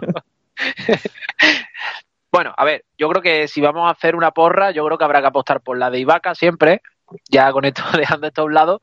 Eh, opción 1, que ganen los, los, los, Warriors. Yo creo que los Warriors eh, tienen un equipazo y, y pueden ganar. Ahora esto lo corta si quiere Alejandro. Opción B, eh, yo creo que los Raptors van a ganar. Creo que van a hacer un partido increíble y se van a llevar la victoria del Oracle. Nada, ya fuera de broma. Creo que, creo que los Warriors van a ganar esta noche. Creo que es la noche de Curry y Clay Thompson y que Draymond Green sepa parar a Kawhi. Si eso ocurre y los Raptors no tienen un porcentaje increíble de tres, que está siendo un poco el termómetro de, la final, el porcentaje en triples de Toronto Raptors, creo que los Warriors tendrán una opción más de, de poder luchar al menos por el séptimo, pero con todas las cartas encima de la mesa, lo normal sería que ganaran los Raptors. Yo apuesto por los Warriors porque jugando en casa, siendo el último partido emotivo, la confirmación de Curry como sobrehumano, vamos con los Warriors sí o sí. Toby, por acabar las predicciones. Deseo de todo corazón eh, que, que Curry y Thompson todavía tengan milagros eh, en la manga y que toda la situación de Durant y del estadio y todo eso le juega a favor. Pero si tengo que ser sincero, pese a que yo quiero que gane Golden State, me parece que hoy se terminan las finales. Bueno, pues mañana lo vamos a saber y vamos a dar pie para la gente que pueda decir, pues mira, tenéis una bola de cristal, dejármela para echar la lotería o metemos la pata, quién sabe. Yo, que soy el que, bueno, también me voy a mojar, que a veces eh, aprovecho, ¿no? Mi posición como coordinador un poco de este programa para, a veces no me mojo. Mi instinto me está diciendo que los Warriors van a ganar las finales. Y precisamente por lo que he dicho antes. Yo creo que Curry y Clay Thompson se van a motivar como su primer, en su primer título. Y a mí me da la sensación de que a lo mejor meto la pata totalmente, no lo sé, porque Kawhi Leonard cada día me está gustando más como jugador, la verdad. Pero uf, Curry es mucho Curry. Clay Thompson tiene una muñeca que sí, que se enchufa telita. Y además, como bien habéis dicho, siendo el último partido en el Oracle Arena, va a haber una presión inmensa. Ellos lo saben porque son unos profesionales como la copa de un pino. Tienen una experiencia que no tiene Toronto Raptors ni de lejos. Quizás a lo mejor dentro de unos años la tienen. Pero tengo la sensación de que este equipo puede pasar a la historia porque para mí, si remontan este 3-1, teniendo además a Kevin Durant eh, con esa lesión tan grave, van a pasar a la historia. Para mí siguen siguen un peldaño por debajo de, de los Bulls de Jordan. Ojo, aquí lo, lo digo claramente pero ese peldaño se achicaría bastante si, si consiguen remontar este 3-1. También lo digo claramente. Yo sigo apoyando, además no, vamos, no me avergüenzo, sigo apoyando a Toronto. Me gustaría que se cambiase un poquito ¿no? la dinámica de estos años de repartirse los títulos entre LeBron y, y, y los Warriors. Me gustaría que hubiese sangre nueva en, el, en la cima de la NBA. Pero no sé, tengo el regustillo de que esta lesión de Kevin Durant les va a dar un chute de, de, de motivación a los Warriors y que a lo mejor vemos un- una remontada épica. Bueno, ya lo veremos porque, insisto, mañana nos podemos levantar habiendo quedado como un programa de Jobar, que aparte de la NBA nos podemos dedicar aquí a ser la pitonisa Lola, o hemos podido hacer de aquí todos el ridículo. Mañana, mañana lo veremos. Bueno chicos, pues eh, aparte de, la, de las finales de la NBA, yo creo que hay otra gran noticia esta semana, muy importante, porque a lo mejor es un jugador que este año, con el papel que han hecho los Celtics, parece que, pase- que ha dado un pequeño pasito atrás, ¿no? En cuanto a renombre, pero yo creo que Kyrie Irving sigue siendo uno de los grandes jugadores. No le voy a poner ningún top. Yo creo que un top 10 sí que podíamos, ¿no? Encontrar cierto consenso. Pero ha cambiado de representante y va a firmar con Rock Nation, que es la, agencia de representación cuyo propietario pues es Jay-Z, rapero que en su momento fue accionista de Brooklyn Nets, que sigue estando, ¿no? Pues con, con mucha relación con la franquicia de Brooklyn. Bueno, entonces, bueno, parece que, que es una pista, ¿no? La que están mandando quizás, o no, no sé, el que quiero saber vuestra opinión. Que a lo mejor Kyrie Irving, bueno, parece que hay feeling, ¿no? Con la franquicia de Brooklyn, que parece que, sobre todo con la última temporada, ¿quién lo iba a decir, no? Sobre todo cuando estaba el equipo en New Jersey, que iba a ser la principal referencia de Nueva York, pero parece que actualmente lo es, y que a lo mejor Kyrie Irving, bueno, puede estar mirando con buenos ojos a la franquicia de Brooklyn. Sergio, ¿piensas que es un- una señal que ha mandado Kyrie Irving, ¿no? Cambiando de representante a Rock Nation, o bueno, no deja de ser una agencia de representación grande, importante, y no tiene por qué significar nada. Nada, yo creo que lo único que significa es pues, que Kyrie Irving está mal de la cabeza, como hemos pensado la mayoría. Aunque en realidad tiene mucho sentido eh, de cambiar de agente el año que te vas a meter en la agencia libre. Lógicamente, si no estás contento con tu agente, el momento en el que te vas a jugar el contrato más importante probablemente de tu carrera es el momento de cambiar de agente. Entonces, Jay-Z al parecer tiene mucha influencia entre jugadores. Si no me equivoco, tiene grandes nombres también en su agencia. Y es junto a Rich Paul uno de los mejores, uno de los, bueno, no él, pero su agencia es una de las más importantes de, de representación de jugadores de, en general del deporte norteamericano. Entonces, ¿es posible el guiño a los Brooklyn Nets? Bueno, es que también me parece muy posible porque Irving, si no me equivoco, si no es de Brooklyn, es de muy cerca, eh, que nació en Australia, se crió en Nueva York. Entonces, es un jugador que es el típico de baloncesto callejero, de, mi casa, mi calle. Le hemos visto haciendo esos vídeos famosos de Uncle Drew. Le gusta mucho eso. Entonces, es posible, el rollo de Brooklyn le pega mucho. A mí me parece que le pega mucho. Brooklyn tiene espacio, está en Nueva York, tiene un mejor proyecto que el de los Knicks. Un abrazo para Iñaki. Entonces, creo que, que puede ir un poco para los tiros. No creo que por lo de la gente, creo que ha cambiado de gente porque quiere enfrentarse así a la agencia libre, pero sí por lo de creo que hay bastantes guiños sí que le indican un poco que puede que los Brooklyn Nets sean una de sus primeras opciones. Toby, misma pregunta. Bueno, yo creo que, que sí, que es un guiño y que, bueno, eh, Rock Nation es, por ejemplo, la agencia de Kevin Durant, de Caris Levert, estoy mirando acá justo la web, eh, que está bastante buena, por suerte, Rudy Gay, se lo podrían llevar también a Brooklyn, no me enojo.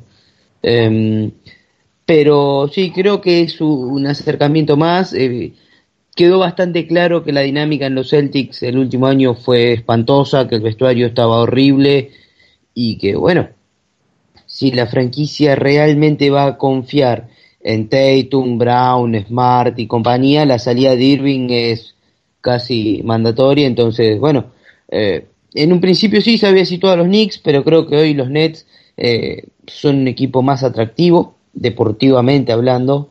Eh, quizás no, no mueven el dinero que mueve, que mueve Nueva York, eh, o sea, en los Knicks en sí, sino que bueno, Brooklyn, que está cerquita igual, es una franquicia interesante. Me parece que eh, si se logran hacer con un agente libre de este tamaño sería la culminación de un, de un proceso de reconstrucción brillante que ha hecho John Marks con Kenny Atkinson y compañía. Y me parecería un buen equipo donde Irving va a estar bien rodeado y a su vez va a poder ser el líder, eh, apoyándose en, otros compañeros, pero va a poder ser el líder y, creo que los Nets, si se hacen con Irving, van a ser una amenaza real a partir de la próxima temporada. Pues lo mismo, Emilio, para cerrar un poquito la ronda. ¿Qué opinas de este movimiento de Kyrie Irving? Bueno, yo creo que es un claro guiño, al menos es un cambio de tendencia. No sabemos si, si realmente esto le aleja o le acerca a Knicks, a Nets, a Boston o a los 30.000 millones de equipos que lo querrán. Lo que sí creo es que si Kyrie va a Nets, eh, le dará un salto de calidad al, equipo. Pero voy a hacer una unpopular opinion de estos de Twitter que, tanto se llevan, o que al menos se llevan hace un tiempo. Estoy un poco perdido últimamente.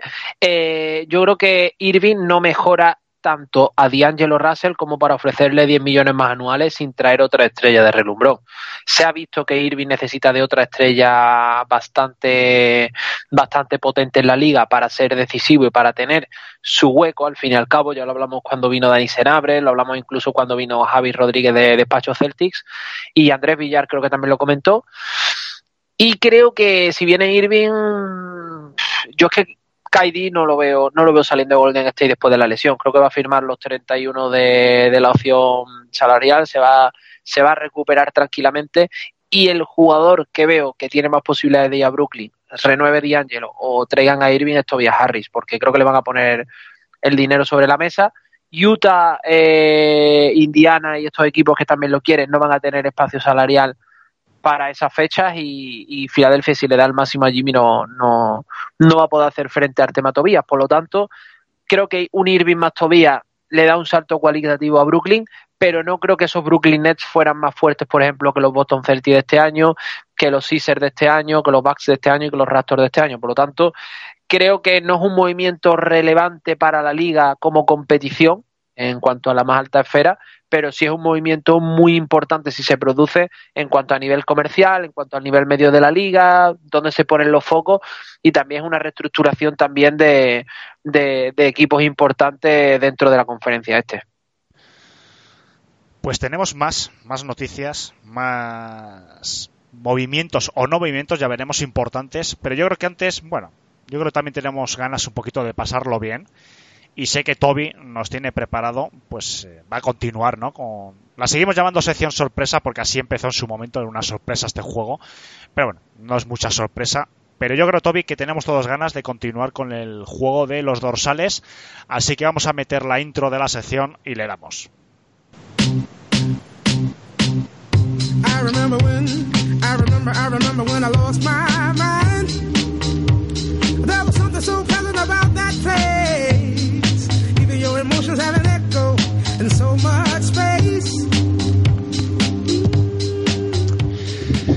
Pues en qué número nos habíamos quedado, Toby, porque la verdad que es un juego que está resultando muy, muy, muy interesante y que sé que además tiene muchos seguidores este juego dentro de nuestra audiencia. Bueno, habíamos quedado en el 15, Vince Carter, habíamos quedado más o menos de acuerdo. Eh, hoy nos tocaría el 16 al 20, eh, eh, el principio y el final con con dos jugadores creo yo que, tocan la fibra íntima de muchos de nosotros. Em, no son números quizás con tanta discusión, pero sí hay dos o tres casos como para presentar y analizarlos. Em, si te parece, vamos a arrancar con el número 16. Em, antes de comenzar, eh, ¿qué me quiero imaginar? ¿Qué jugador se les viene a la cabeza cuando hablamos del número 16? Don Pau Gasol. Bueno, ¿No? A, eh, a mí se me viene uno de Detroit, que es además una de las camisetas retiradas. ¿quién? Bob Lanier.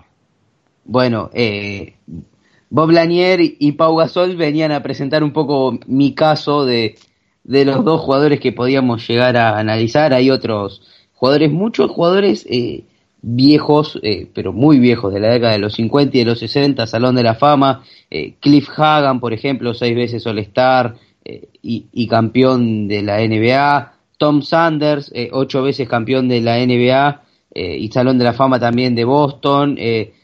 más reciente en el tiempo, Peja Stojakovic, el, Oh. el croata, con una mano espectacular que jugó en Charlotte, eh, cuando era en New Orleans, Sacramento, eh, creo que jugó en Dallas también el, el último tiempo, Indiana también. jugó en Indiana, sí, eh, pero bueno, creo que en nuestro caso se, se resume a Pau Gasol, eh, que dentro de sus de sus números podemos presentar que fue un 6, fue no, perdón, es, porque todavía está en actividad, eh, seis veces All-Star, dos veces campeón de la NBA, cuatro veces All-NBA, eh, novato del año en el 2001-2002. Eh, creo que la influencia de Pau Gasol, más allá de, de las estadísticas que podemos presentar, que son muy buenas, eh, va en cómo, eh, en su influencia dentro del básquet europeo, sin dudas es uno de los mejores jugadores europeos de la historia del NBA. Después, si quieren, nos situamos uno, dos, tres, yo creo que por debajo del tercer puesto es muy difícil ubicarlo. Eh, pero bueno, del otro lado, Bob Lanier, eh, Salón de la Fama, ocho veces All-Star, eh, MVP del All-Star del 74, quizás con mejores números eh, que Gasol, eh, 20 puntos, 10 rebotes y 3 asistencias eh, por partido promediando. Eh, los números totales de Gasol hoy de su carrera serían 17 puntos, 9 rebotes, 3 asistencias. Pero bueno, eh, tengo la antipática obligación de, de preguntarles, voy a arrancar con Emilio, eh, ¿con quién nos quedamos con el número 16? ¿Si con Bob Lanier o con Pau Gasol?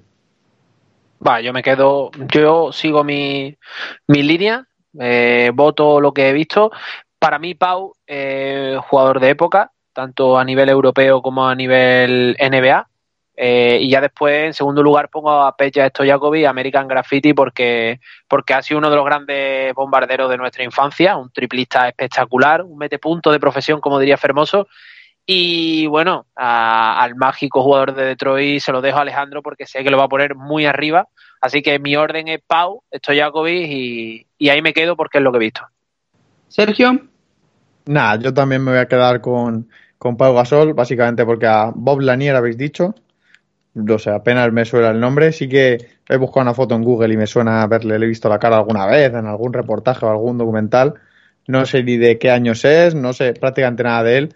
Y me parece feo votar a alguien que no sea Pau Gasol eh, por sin haberle visto. Además es de los Pistons, así que probablemente juego contra los Lakers. Así que nada, Pau Gasol de los Lakers, uno no de los Lakers. Creo que la decisión por Pau Gasol está más que tomada. Bueno, Alejandro. Es complicado, ¿no? Porque Pau Gasol es, eh, ha sido nuestro mejor jugador. Yo creo que lo es. No sé, a no ser que alguien venga a decir lo contrario. Yo creo que ha sido nuestro mejor jugador, nuestro mayor representante. Estadísticamente, Bob Lanier ha sido mucho mejor. Las temporadas de Bob Lanier, sobre todo las de Detroit, porque las últimas cinco de- en los Bucks, evidentemente bajó el rendimiento, pues cambió mucho. Pero también me gustaría decir, que lo he dicho muchas veces porque es justo, que las temporadas de Bob Lanier en Detroit fueron de una NBA que no fueron, que no es la NBA de hoy en día. No había tiros de tres y demás. Entonces, sí que es importante decirlo, por ellos lo que defiendo para unos lo defiendo para otros.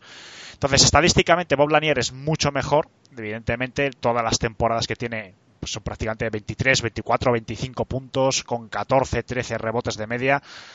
Y bueno, en eso es objetivo. Pero quizás eh, Pau Gasol es más completo, pero son dos NBAs completas. Me voy a quedar también con Pau Gasol, porque yo creo que es español, es un representante que tenemos que se lo merece, porque lo que ha hecho por nuestro deporte tan querido como el baloncesto no tiene palabras. Y en segundo, evidente, Bob Lanier, porque es un referente del baloncesto de los 70, no solo en Detroit, sino en la NBA. Es un inmenso jugador, tiene la camiseta retirada no solo en Detroit, sino también en los Bucks, que evidentemente es un logro al alcance de muy pocos, que te retiren la camiseta en dos equipos distintos. Entonces, algo habrá hecho. Pero bueno, yo creo que Pau Gasol sí que se merece que, que esté en primer, en primer lugar. Bien, perfecto, creo que es por unanimidad. A mí me sorprendieron, no conocía los números tanto de Bob Lanier, eh, pero bueno, una carrera muy, muy buena, con incluso promediando casi 25-15 en alguna temporada, lo cual es una muy buena estadística, número uno del draft y todo lo que dijimos, pero la influencia de Pau Gasol en el básquet de hoy eh, es innegable, todos nos vamos a quedar siempre con un poco más lo actual, y bueno, eh, Pau Gasol va a ser nuestro número 16. Vamos Me a pasar al número... Me gustaría todavía Sí. hacer un pequeño inciso, sobre todo para la gente que nos sigue, que son unos cuantos aficionados de Detroit, que es el último número uno que ha tenido en el draft eh, Detroit. Y ya han pasado bastante tiempo porque fue en el año 70. Detroit en toda su historia solo ha tenido dos números uno, que fue en el 70, que fue Bob Lanier, y en el 67 Jimmy Walker. Lo que refuerza mi orgullo de ser aficionado a Detroit, que es un equipo que no tanquea. Y con esto puedes continuar, Toby. O que al menos no lo hace de manera pública, ¿no? Hombre, O que al menos no le sale tan bien, porque si, te- si tenés tanto número uno, al menos... tanquear es muy fácil y más en esos años en el que las eh, probabilidades quedando el último te aseguraban. Lo que pasa que sí que es cierto que la NBA no solo es Detroit, eh, hay más equipos que no tan, que no han tanqueado prácticamente nunca. Pero bueno, es un, es un dato curioso, por así decirlo, que el último número uno de Detroit fue en el, en el 70. A ver, yo no quiero generar polémica. Eh, el último número uno de San Antonio fue Tim Duncan. Mal no le fue. Y el anterior fue David Robinson. Tampoco fue mal. Así que tampoco hay que tener la alergia al número uno del draft. Después, bueno, te puede tocar eh, como Filadelfia, que, que van por un número uno y, y le sale un Fulls. Pero bueno, Eso iba a decir. eh, Creedme, creedme que un número uno a veces viene, viene sin brazos incluso. O sea que, que, que tampoco es tan importante. Venga, sigue Toby. Continuamos. Sí, número 17, eh, ya en- entrando un poquito más, eh, dos jugadores eh, muy, muy famosos, eh, quizás de distintas eras, pero que vale la pena comparar. Creo que igual hay un favorito, y lástima que no están lo- los chicos de Boston, pero bueno. En primer lugar tenemos a, Chris Mullin, cinco veces eh, All-Star, cuatro veces All NBA, miembro de un equipo emblemático de los Warriors. quizás uno de los equipos más emblemáticos de los 90, que incluso no ganó un anillo ni nada, pero eh, a todo el mundo le suena el Room TMC. Eh, Chris Mullin, que también fue miembro del Dream Team, eh, casi toda, perdón, toda su carrera con Golden State, a, excepción de dos años jugando en Indiana, drafteado en 1985, y en segundo lugar, John Havlicek, eh, 13 veces All-Star, 8 veces campeón de la NBA, 11 veces All 8 veces en los equipos defensivos, eh, MVP de las finales del 74, eh, en los mejores equipos de rookie de la temporada 62-63, Salón de la Fama y bueno, muchos méritos más para Havlicek. Eh, creo que, que además fue eh, aquel que tomó los primeros buenos triunfos de los Celtics y lo, y lo continuó incluso ya cuando Bill Russell eh, estaba en sus últimos momentos y continuó con un gran nivel. Sé que son jugadores que quizás no vimos tan de cerca, pero tengo también la obligación de preguntar, una vez más en el mismo orden, Emilio, ¿con quién nos quedamos?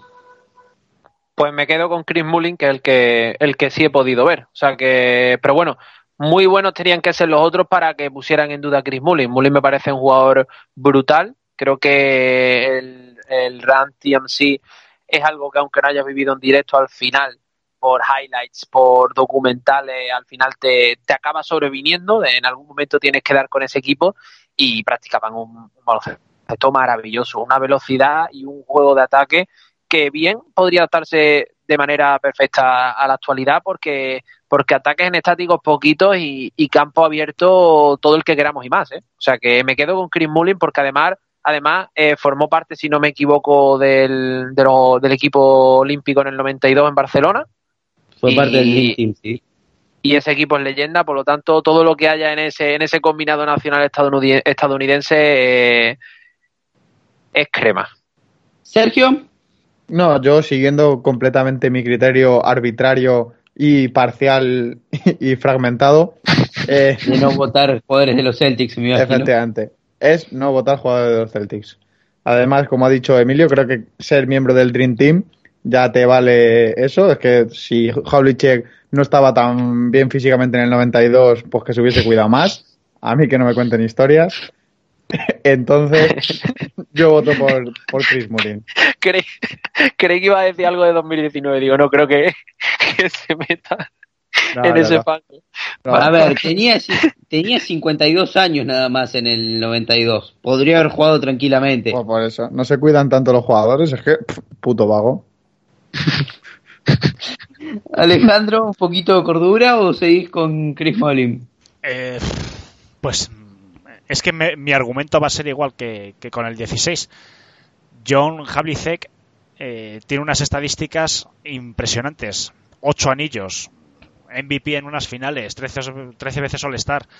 Lo que pasa es que lo mismo es un, es un baloncesto que nadie hemos vivido en directo, pero en este caso para mí hay más diferencia entre John Havlicek y, y Mullin que por ejemplo lo que había antes contra Pau Gasol y, Bob Lanier. Para mí Havlicek, aunque no lo hayamos visto, para mí es mejor. Mullin, pues es un muy buen jugador, evidentemente, es un jugador eh, pues también que en su época, evidentemente también fue un tirador impresionante, no en el concepto que se tenía en ese momento de tirador impresionante. Si hoy en día lo extrapolas a, la NBA actual, serían tiradores mediocres, que es una cosa que me fascina, ¿no? Cómo ha cambiado la NBA en ese en esa situación. Pero yo en este caso sí, me voy a quedar con John Havlicek por porque ocho anillos mm, yo creo que no se da la importancia hoy en día de lo que hicieron, ¿no? De lo que hizo esos Celtics que a mí nunca me han apasionado, más por tema extradeportivo que quizás de que deportivo, esos Boston Celtics, pero yo creo que es muy importante que la gente, sobre todo la gente que se ha incorporado a la NBA estos años, valoren lo que fueron esos años, los años 70, los años 80, incluso los 60, en la NBA, que son los orígenes de este deporte, y yo valoro mucho eso, y yo me quedo con John Havlicek.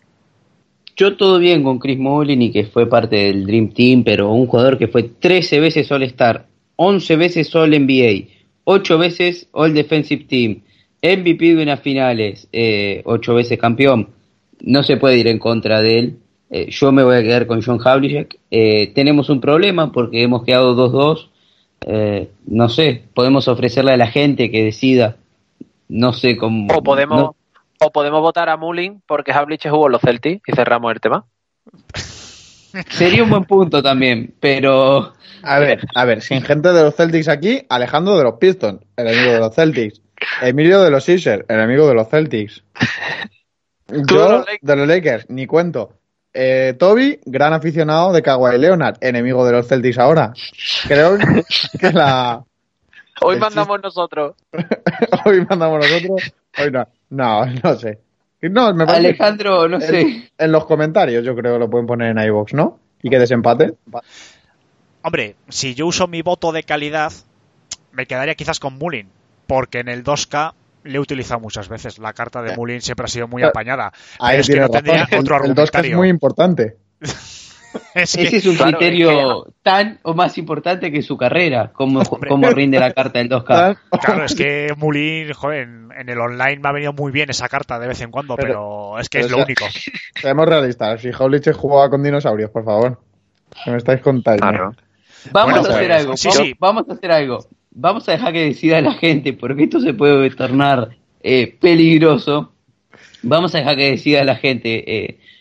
el criterio del 2K igual me gustó, ¿eh? Me gustó. Quienes vayan a votar por... Quienes vayan a votar, creo que lo deben de tener en cuenta. Si, bueno, si tiene una buena carta en el 2K, eh, es cuestión de, de analizarlo. Pero... Tengo una pregunta, sí que se me ocurrió. ¿Qué número lleva Dramon? Que nunca me acuerdo. Que es cero. Cero, sí, sí, el cero. Ah, y no. Qué fallo. ¿Por qué? Nada. Seguimos con el juego. ¿Qué se te Pues había ocurrido? No, No, no me ocurrió nada. No se le había ocurrido nada, pero entonces... Ya te irías a meter con él. No, no. Era justo lo contrario. Bueno, pues Bueno. continúa Toby porque yo creo que este problema lo vamos a tener con los dos siguientes también. con los dos siguientes. Puede ser, puede ser. Eh, en el número 18 yo creo que no tanto. Eh, y voy a explicar por qué. Eh, todos los rankings que... Hay varios rankings sobre estos números, no es que lo inventé yo ni nada, me encantaría. Pero todos los números dan en el número 18 a Dave Cowens. em, Salón de la Fama, ocho veces All-Star, dos veces campeón de la NBA, eh, tres All NBA, tres All Defensive Team, MVP del 73, también eh, MVP del All-Star del 73, eh, novato del año en el 71, pero bueno, eh, Sergio es un jugador de los Celtics, no sé qué opinás. Eh, sus promedios de los promedios en su carrera en 766 partidos son de 17 puntos y 13 rebotes, bastante muy buenos números. Entonces, es el mejor jugador que he encontrado eh, con el número 18. Vamos a hacer un- una mención eh, honoraria a Phil Jackson, que fue campeón de la NBA con los New York Knicks. Todos sabemos eh, y le, vamos, le damos mucho respeto a los jugadores que lograron semejante proeza como ser campeones con los Knicks, eh, porque no se ve todos los días. Eh, también Ni todas las décadas. décadas. Ni todas las- No sé si a alguno se le ocurre algún número más, estuve revisando la lista y, es bastante escaso el número 18, yo pensé que era un número bastante más utilizado. Eh, Alejandro quizás de, si lo viste jugar y, y podés hacer una mención a Hot Rod Williams, eh, que lo usó durante mucho tiempo, un jugador más emblemático por su nombre que por su forma de jugar.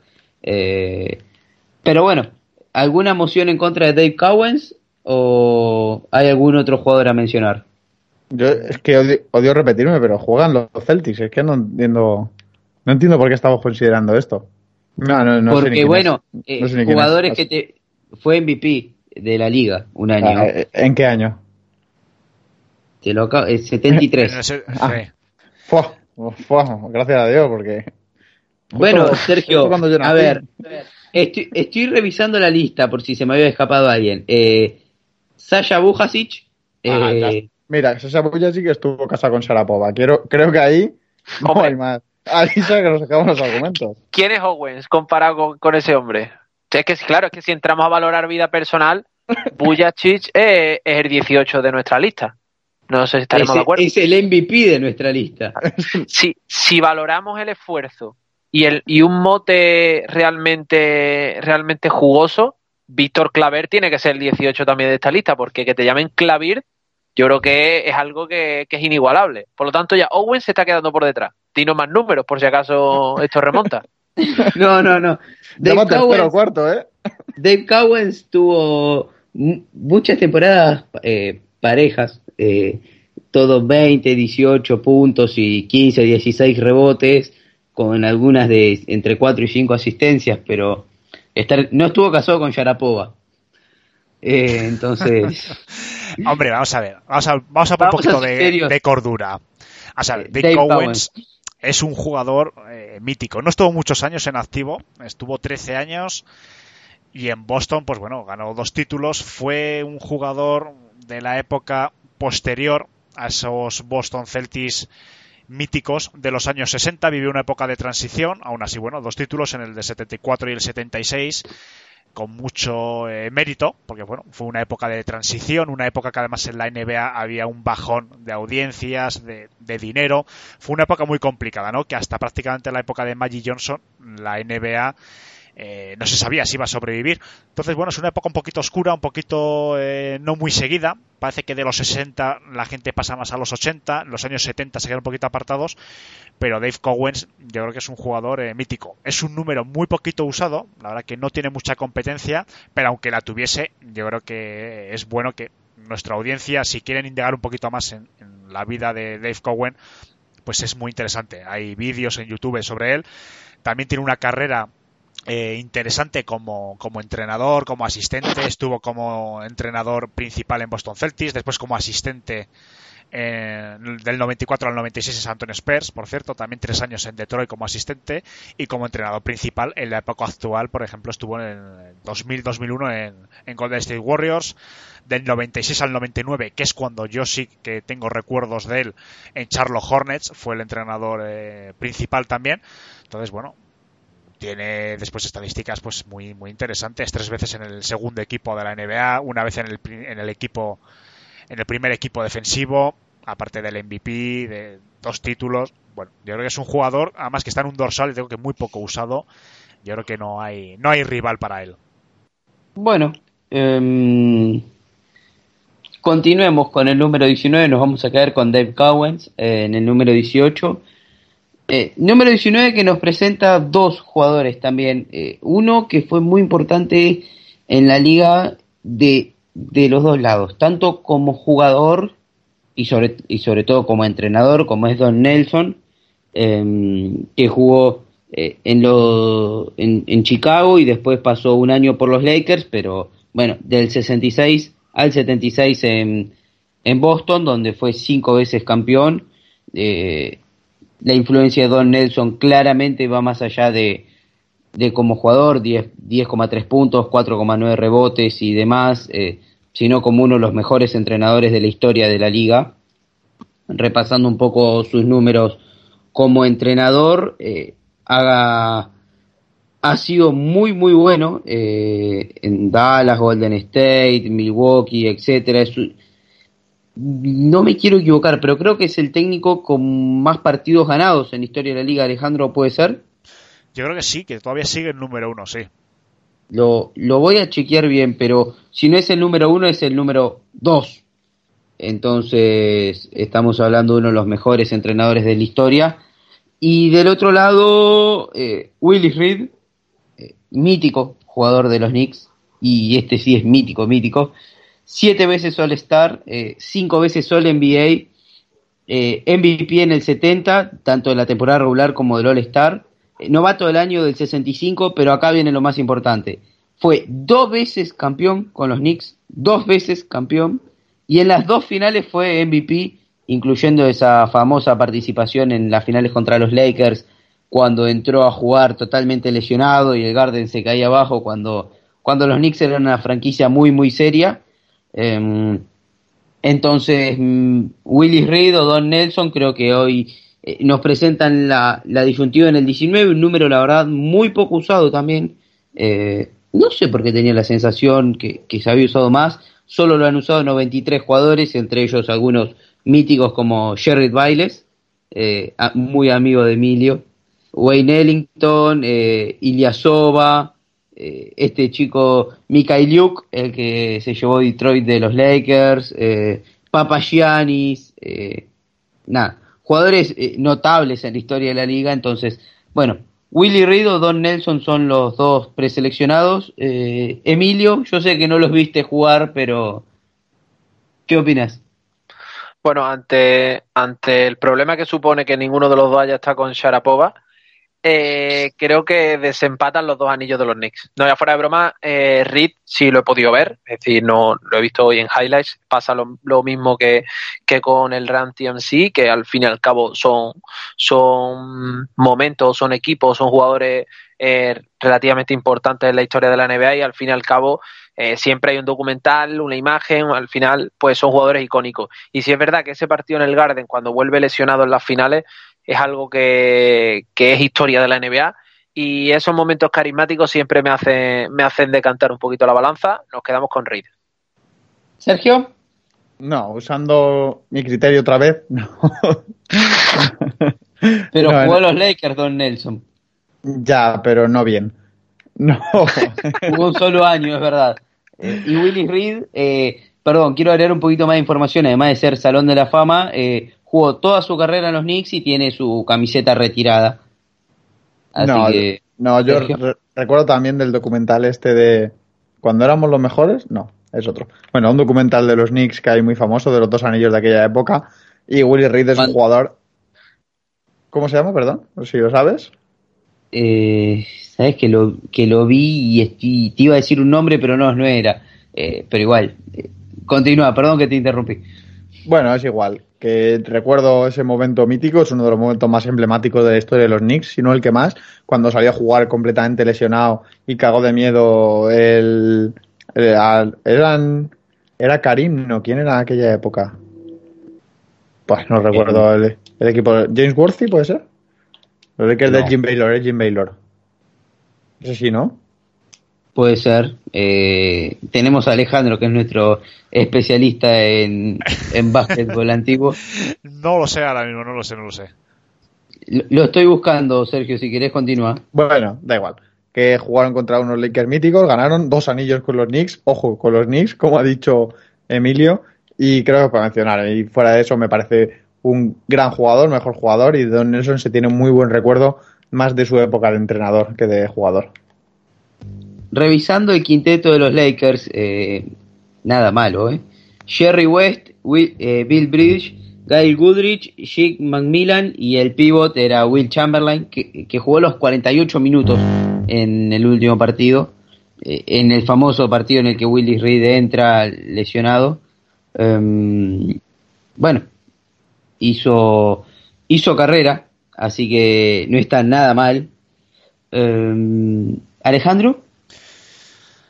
Yo creo que como jugador, Willy Reid eh, fue mejor.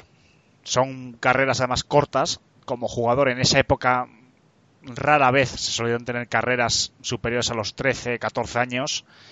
Estadísticamente es mejor, ¿no? Willy Reid, además, eh, aunque tenga menos títulos, como bien decís, son títulos de calidad, ¿no? Los Knicks, evidentemente, de los años 70 eran un equipo de los más potentes de la NBA y son dos títulos que son prácticamente los, los que adornan el Madison Square Garden.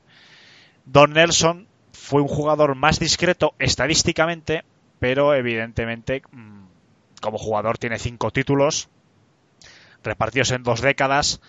Pero yo creo que en este caso como jugador Willy Reed eh, es más importante. Don Nelson, yo creo que hay que hacer un pequeño asterisco aquí porque es historia viva, afortunadamente todavía, de, de la NBA. Como entrenador, es el entrenador con más victorias. Solo Greg Popovich tiene alguna opción de alcanzarle y para eso necesitaría mínimo, mínimo dos temporadas más como entrenador en el San Antonio Spurs que yo creo que no, los, no las va a jugar. Dos temporadas y además con más de 50 victorias, porque creo que tiene 100 victorias todavía de diferencia Don Nelson sobre Greg Popovich. Todos los demás de los 6-7 primeros entrenadores no tienen ya opción porque están retirados o, o no ejercen ya, vamos, como George Carr, Parrilli, Larry Brown y demás. Entonces Don Nelson es historia de la NBA pero que en este caso, que estamos hablando como jugador, yo creo que, creo que Willy Reed, a pesar de que tiene menos títulos, estadísticamente su carrera quizás eh, tiene más importancia que la de Don Nelson como jugador. Bien, eh, hasta ahí el número 19 yo creo que nos vamos a quedar con Willis Reed porque ganar dos anillos con los Knicks, siendo el líder del equipo y siendo el MVP de las finales, nunca nadie jamás lo ha logrado además de Willis Reed. Eh, bueno, la historia de los Knicks tampoco es que sea la más rica de las historias de la NBA, eh, perdón Iñaki, pero bueno, entonces vamos a pasar al número 20, donde voy a tratar de ser lo más objetivo posible, Eh, no lo prometo, pero voy a tratar de serlo. Hay muchos jugadores que han usado la número 20, no tantos destacados como yo pensé, de los 326 eh, me he quedado con, dos o tres más algunas menciones destacadas, como por ejemplo la de Ray Allen, que la usó solo durante su paso en Boston, pero bueno, significó eh, bastante en ese anillo de los Celtics eh, como cuarta espada, así que después siempre el 34 en Milwaukee, en Seattle y en Miami. Creo que el número 20 eh, queda en dos jugadores, de un lado Gary Payton, el Salón de la Fama y nueve veces All Star, eh, nueve All NBA y campeón ya en, en su, su último, en su última temporada, si no me falla. No, en su anteúltima temporada con Miami, eh, jugador defensivo del año una vez y, y con bueno, ha jugado en varios equipos, ha jugado en, en Seattle desde el 91 hasta el 2003. Después jugó en Milwaukee, en los Lakers, en Boston y en Miami, salvo un año en Seattle, todos los demás con el número 20. 16,3 puntos, 3,9 rebotes y 6,7 asistencias.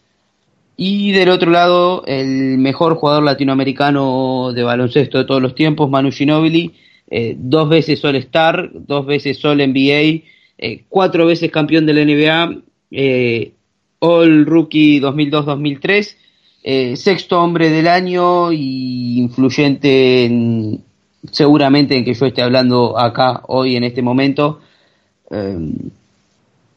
Voy a pasar a preguntar directamente, no sé si alguien quiere agregar algún dato, Emilio. Yo solamente quiero agregar que el número 20 es de un jugador que, que llegó a la NBA como número uno del draft, que supuestamente era un tirador excelso y que tuvo una lesión en la, con la que se le olvidó tirar. Es decir, la primera lesión de hombro que, que, te impide tirar. Si eso no es para retirarle el número, yo ya no sé. Pero dentro de los que estamos votando, creo que tanto por corazón como por números, como por influencia, como por carisma, como por esfuerzo, como por evolución, Manu Ginobili. Y sí es verdad que Cary Payton ha sido un gran jugador, pero no un jugador que realmente al final haya podido marcar una época. Creo que tenía más condiciones de las que realmente eh, ha desarrollado en, a lo largo de su carrera. Sí es verdad que ha sido un jugador muy importante en la liga, pero no ha llegado a culminar ya no por el anillo, sino ya por relevancia de ser un primer, un top 5 NBA mm, de, de hecho. Esto me caerá en palos, pero bueno, yo lo, es mi manera de verlo. Y luego los lo otros que comentábamos, Ray Allen, yo es que lo identifico con el 34, ya no solo por, por ese triple contra, contra San Antonio y los anillos de Miami, sino también por, por su etapa en Milwaukee con la película incluida, en los míticos Seattle Sonics. Yo me quedo con, con Ginobili porque, uno, Allen no lo identifico con el, con el 20, creo que podría ser debatible, pero tampoco sería tan debatible, me seguiría quedando con Ginobili. Y en el caso de Gary Payton, eh, el talento bajo sospecha, creo que podía haber dado muchísimo más de lo que dio, pese a tener una carrera excelente en la NBA, ser Hall of Fame y todo lo que se ha dicho, pero me quedo con Ginobili. Sergio. Pues yo también voy a quedarme con Ginobili, venga. Porque voy a necesitar tu apoyo para votar otras cosas en el futuro y es un buen momento para entrelazar puentes. No, más allá de, del juego y tal, que podemos dudarlo, Ginobili, aparte de ser un muy buen jugador de baloncesto, es un campeón, ha ganado, que es una cosa que a mí me importa mucho a la hora de escoger estas cosas, porque al final el que, el que queda más en la memoria es el que gana. LeBron James, bueno, Michael Jordan no sería Michael Jordan sin seis anillos, LeBron James no sé, LeBron James sin seis o siete finales consecutivas, etcétera. Creo que es un competidor nato y creo que culturalmente, sobre todo en los países de habla hispana, como hemos hablado antes de Gasol y le hemos dado antes puntos por eso también, es un jugador absolutamente clave, como ha dicho Toby, el baloncesto en Latinoamérica no se entiende sin Ginobili, en Argentina ni te cuento, eh, toda, toda, bueno, el 60-70% de la audiencia que tiene ahora en la NBA Argentina, en la NBA en Argentina se la debe a Ginobili y creo que entre jugadores que para mi gusto están equilibrados, como he dicho, quizás Ray para mí sea un poco mejor jugador que Ginobili, pero creo que sobre todo especialmente más allá de uh, lo del 34 además, eh, es un jugador que no es tan importante sobre todo para nosotros los latinos como, bueno, los latinos o iberoamericanos, eh, no es tan importante como Manu Ginobili en este caso. Alejandro. Ay, qué compromiso. Bueno, Toby, yo te quiero mucho. La Ginobili también. De hecho, Ginobili sería mi segundo candidato para este número. Pero para Pero... mí... yo creo que Ginobili ha sido un grandísimo jugador con este número, pero no ha sido un primer espada con este número. Es decir, eh, Gary Payton, su carrera es mucho más regular, tiene mejores números, es un jugador que jugó temporadas completas, es decir, los 82 partidos como, como titular. Yo no sé si en 8 o 9 ocasiones, que para mí es un logro muy importante, físicamente, pues eh, hasta sus últimas dos temporadas en Miami, que es precisamente cuando gana el título, ¿no? Que afortunadamente para él, cosa que otros como Carmalón no pudieron hacer, pues juegan de titular prácticamente toda su carrera. Yo creo que Gary Payton no lo sé, tengo eh, es que es un jugador que me gustaba muchísimo cuando estaba en los Supersonics. Además tengo recuerdos de una portada de la revista oficial de la NBA aquí en España, en el 98, 99 por ahí que sale sujetando una pelota en cunclillas y tal. O sea, era un jugador que era mítico en los 90. Yo creo que su carrera es mucho más completa como que, Ginobili en el sentido de que él era el primer espada, él era el referente de Seattle, mientras que Ginobili bueno, ha sido un gran jugador, ha sido un referente en el mundo hispano, sin duda, tiene muy buenos números, eh, títulos colectivos tiene más, evidentemente, que, que Gary Payton, pero también es cierto que Manu Ginobili tuvo suerte, como otros muchos, o sea, no significa que sea un desprecio hacia él, pero es evidente que tuvo suerte de coincidir unos Anthony Spurs míticos con grandísimos jugadores en el que Ginobili, pues bueno, aportaba, pero nunca ha sido el primer espada. De hecho, siempre ha sido, excepto 3-4 años, siempre ha sido jugador de banquillo, excepto 2004, 2005, 2006, que sí que es cierto que, ganan dos títulos. Prácticamente los demás años ha sido siempre un jugador de rol y muchas veces saliendo desde el banquillo. Para mí, Gary Payton es mucho más referente como jugador que que fue Ginobili. Estadísticamente es mejor, eso es objetivo. Como tirador de tres, Ginobili es mejor, también es cierto, pero es más completo Gary Payton. Y yo creo que es un jugador mítico de forma más global que quizás Manu Ginobili. Manu Ginobili quizás fuera del mundo eh, hispanohablante no sea tan referente como Gary Payton. Pero evidentemente Ginobili, pues bueno, es un grandísimo jugador, pero yo sí tengo que decidir, lo siento, pero me quedo con Gary Payton.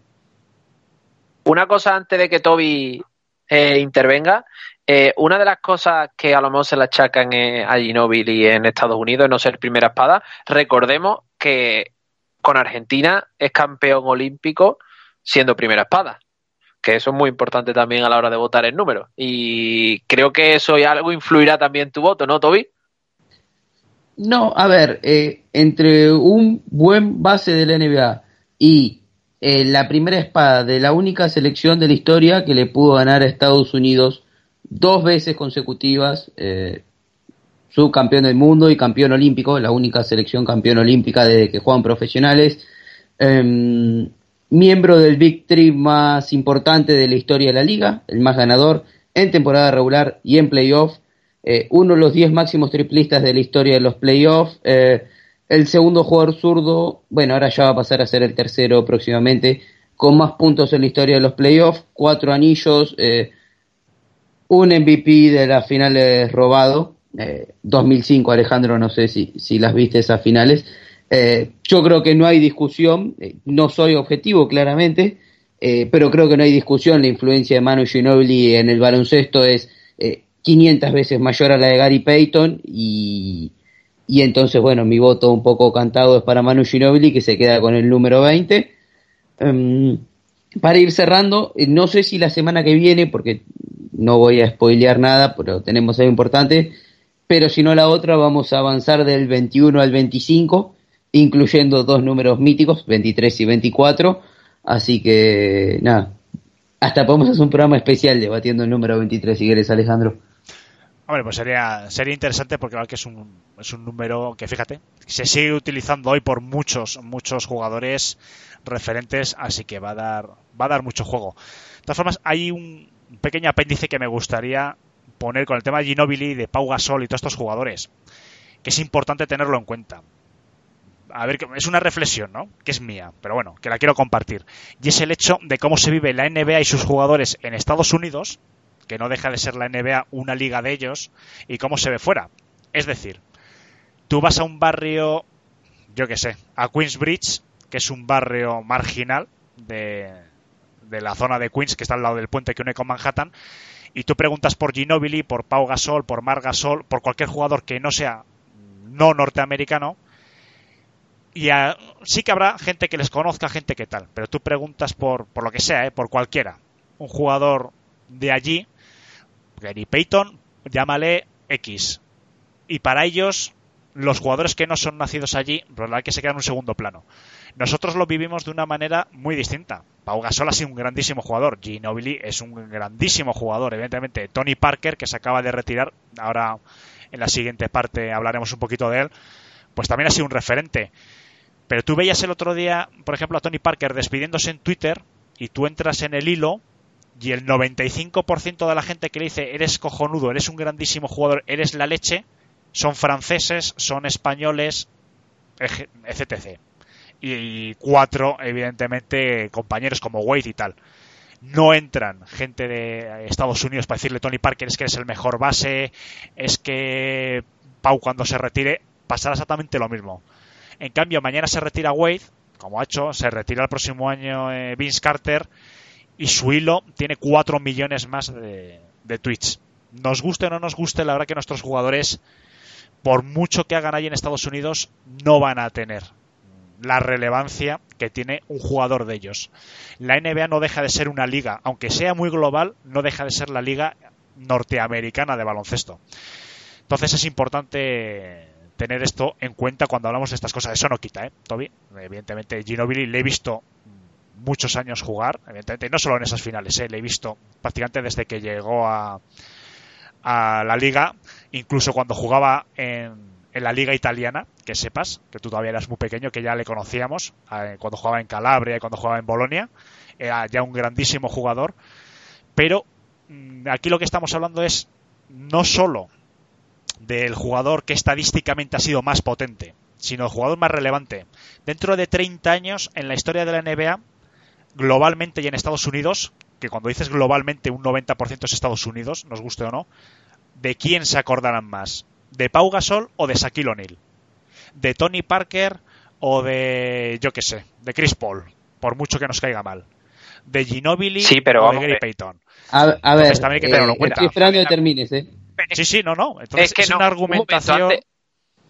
Sí, sí, decime, decime, os oigo. No, no, pero es que a mí esa argumentación no me vale porque Shaquille O'Neal en dimensión es mucho mejor que Pau Gasol, pero es que para mí eh, el hecho de que, es decir, que Shaquille O'Neal, por ejemplo, sea estadounidense y Pau Gasol extranjero, eh, solamente puede hacer es agraviar la comparación aún más, porque para mí Shaquille O'Neal, yo creo que para todo el mundo ha sido mucho mejor que Pau Gasol, pero en el caso de Ginobili y Payton, yo creo que realmente eh, lo que puede perjudicar a Ginobili siendo extranjero es que no se reconozca su superioridad, porque es que Ginobili creo que ha estado más años a, un nivel excelso que Payton y lo que tú dices en, cua- en- en cuanto a recuerdo, creo que los títulos de Ginobili y en el equipo al que ha pertenecido, la importancia, creo que mm, debería jugar en favor de Ginobili, no en contra, ¿no? Es que estadísticamente, si tú solo coges las estadísticas, Gary Payton ha sido mejor. Las estadísticas individuales hablamos, ¿eh? Claro, pero ¿cuántos minutos jugó Gary Payton? ¿Qué rol tenía? Es que el rol de Ginobili también hay que saber aceptarlo y jugarlo con la calidad que le dio Ginobili a ese rol. Que sí, pero entonces ya estás cogiendo cosas subjetivas. No, Es te, que- estoy, te estoy extrapolando minutos y aportación. No puede ser lo mismo la aportación de Gary Payton como primera espada que la de Manu Ginobili con un Tim Duncan al lado. Que sí, que sí, evidentemente. Pero es que tampoco, es que lo que no nos podemos poner es en el... Pues entonces ya tenemos que hacer unos análisis mucho más globales. Entonces, si queremos mirar estadísticas como tal, que es lo más objetivo que tenemos en la NBA, porque es que es lo más objetivo, y eso hemos hablado muchas veces en este programa y en cualquier otro. Lo único objetivo que hay en el baloncesto es la estadística. Es lo único. Estadísticamente, juegue más uno, juegue menos, tengas un compañero, tengas otro, o lo que sea, es que Gary Payton tiene mejores estadísticas que Manu Ginobili. Este debate lo podemos tener de muchos otros jugadores, pero bueno, ha coincidido con este. Y lo podemos tener, y lo podemos tener de otras perspectivas, porque si hablamos de éxito y hablamos de objetividad, ¿cuántos anillos tiene Payton? ¿Cuántos anillos tiene Ginobili? ¿Y cuál es la importancia de cada uno de ellos en su equipo? En ese Eh. caso, Ginobili ganaría, ¿no? Entonces, estadística, yo lo he dicho, sí, evidentemente, si estadística colectiva, Gary Pay, eh, perdón, eh, Ginobili tiene mejor estadísticas colectivas. ¿Qué es lo que pasa? Que a mí, el que estuviese eh, Ginobili rodeado de quien estuvo, del equipo por en el que estuvo, para mí le baja también. Para mí, eh, para otro no, pero para mí sí, le baja. ¿Por qué? Porque tuvo a Tim Duncan, tuvo tal, tuvo cual. Gary Payton no tuvo eso. Él era el único referente que tenía los Seattle Supersonics durante muchos años y aún así, bueno, los Seattle Supersonics, a pesar de que en ese sentido Gary Payton estuvo bastante solo, consiguieron ciertos logros, evidentemente ni muchísimo menos lo que ha conseguido San Antonio Spurs. Pero bueno, oye, son maneras de ver las cosas. Yo cuando tengo una duda razonable en baloncesto, lo más objetivo para mí siempre ha sido la estadística individual. Si se pone en una balanza, evidentemente, la estadística colectiva, pues para mí quedan muy, muy, muy, muy, muy parejo. Y a lo mejor Ginobili, evidentemente, pues queda un poquito por encima.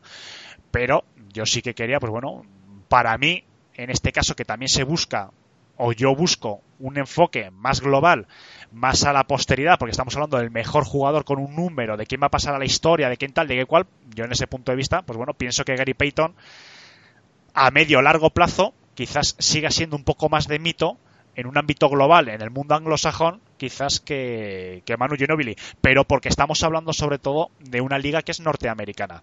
En el baloncesto FIBA, que no estábamos hablando de eso, porque estábamos preguntando de un dorsal NBA. En el baloncesto FIBA, evidentemente, Manu Ginobili no es que solo sea el mejor en este dorsal, es que es un jugador de una selección que ha marcado una época muy concreta de baloncesto mundial, evidentemente, como bien dice Toby. Pero es que eso no es baloncesto NBA, eso es baloncesto FIBA. Entonces, bueno, yo me suscribo, yo creo que es un número muy igualado.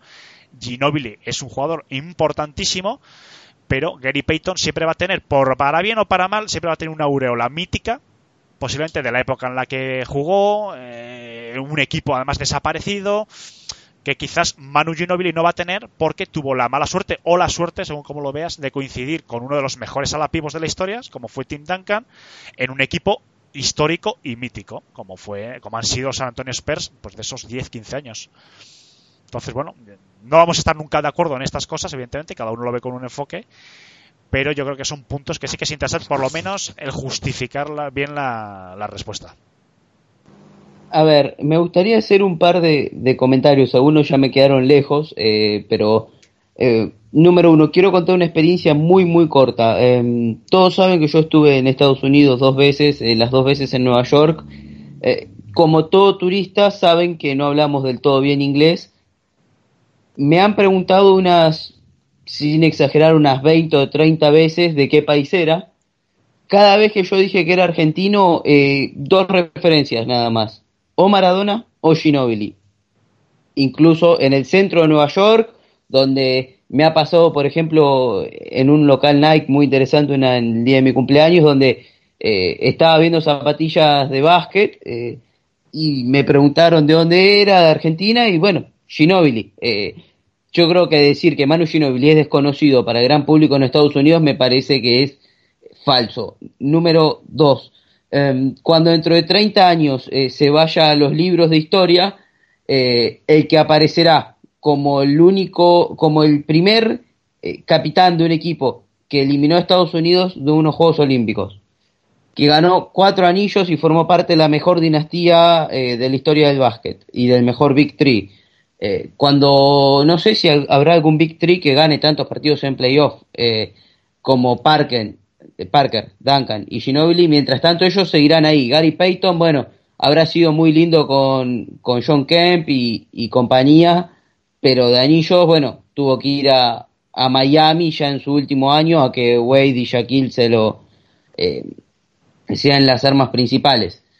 Número tres, eh, que sea extranjero yo creo que le da más valor más que restarle valor. Eh, jugadores norteamericanos que triunfan en la NBA tenemos cientos, montones jugadores extranjeros que hayan triunfado en la NBA, hoy gracias a Dios son bastante más que hace 10 años.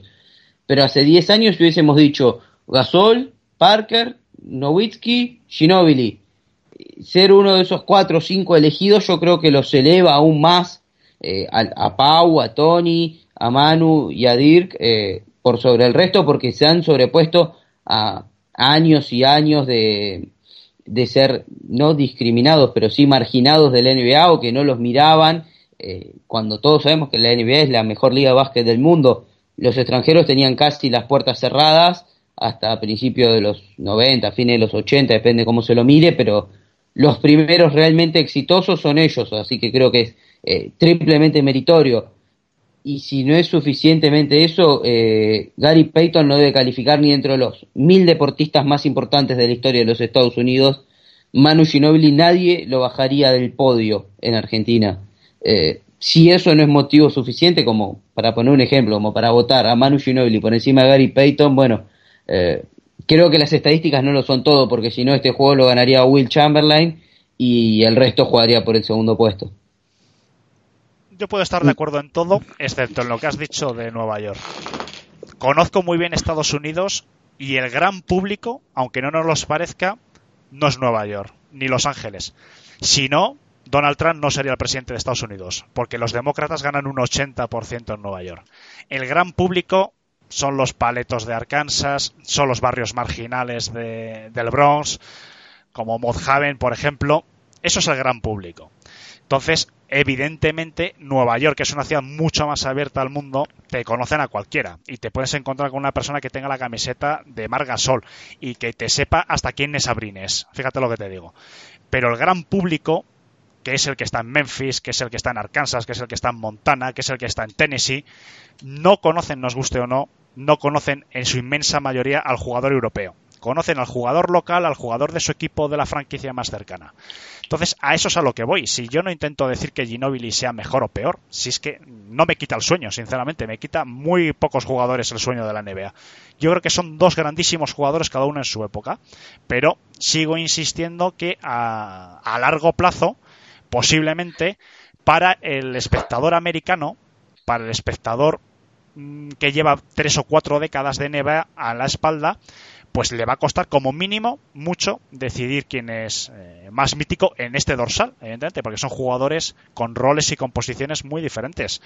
Ginobili en su posición es muy importante, con un rol principalmente de sexto hombre a lo largo de su carrera, y Gary Payton, pues bueno, pues en un equipo muy mítico, como los Seattle Supersonics, por eso se le tiene tanto cariño por parte de los aficionados de los 90, que no solo yo, ¿eh? O sea, todo el jugador de los 80 y de los 90, Gary Payton es un jugador mítico que acabó su carrera, pues bueno, ganando un título regalado, Miami, porque con los Seattle no pudo, pero es un jugador muy mítico. Ginobili, evidentemente, es un grandísimo jugador, si eso nadie lo duda, pero hay que entender que no es lo mismo para el jugador que ha visto una trayectoria de 30 años, que ha conocido a Gary Payton en su momento álgido, el que ha conocido también a Ginobili, y el que ha visto a los dos. Porque tú al fin y al cabo, eh, Toby, pues tú has visto a Ginobili en su inmenso momento. Yo he visto a los dos y son dos grandísimos jugadores. Pero hay que entender que mm, a lo largo, a largo plazo, hay jugadores que van a reducir su aura en un ámbito NBA no en Argentina, evidentemente, pero a nivel global, sí. Yo pienso que a lo mejor Ginobili va a ser un jugador igual que Tony Parker. Es que también pienso de Tony Parker lo mismo. Que en Francia va a ser un mito, pero en Estados Unidos su aura se va a difuminar. ¿Por qué? Porque simplemente porque no es eh, norteamericano.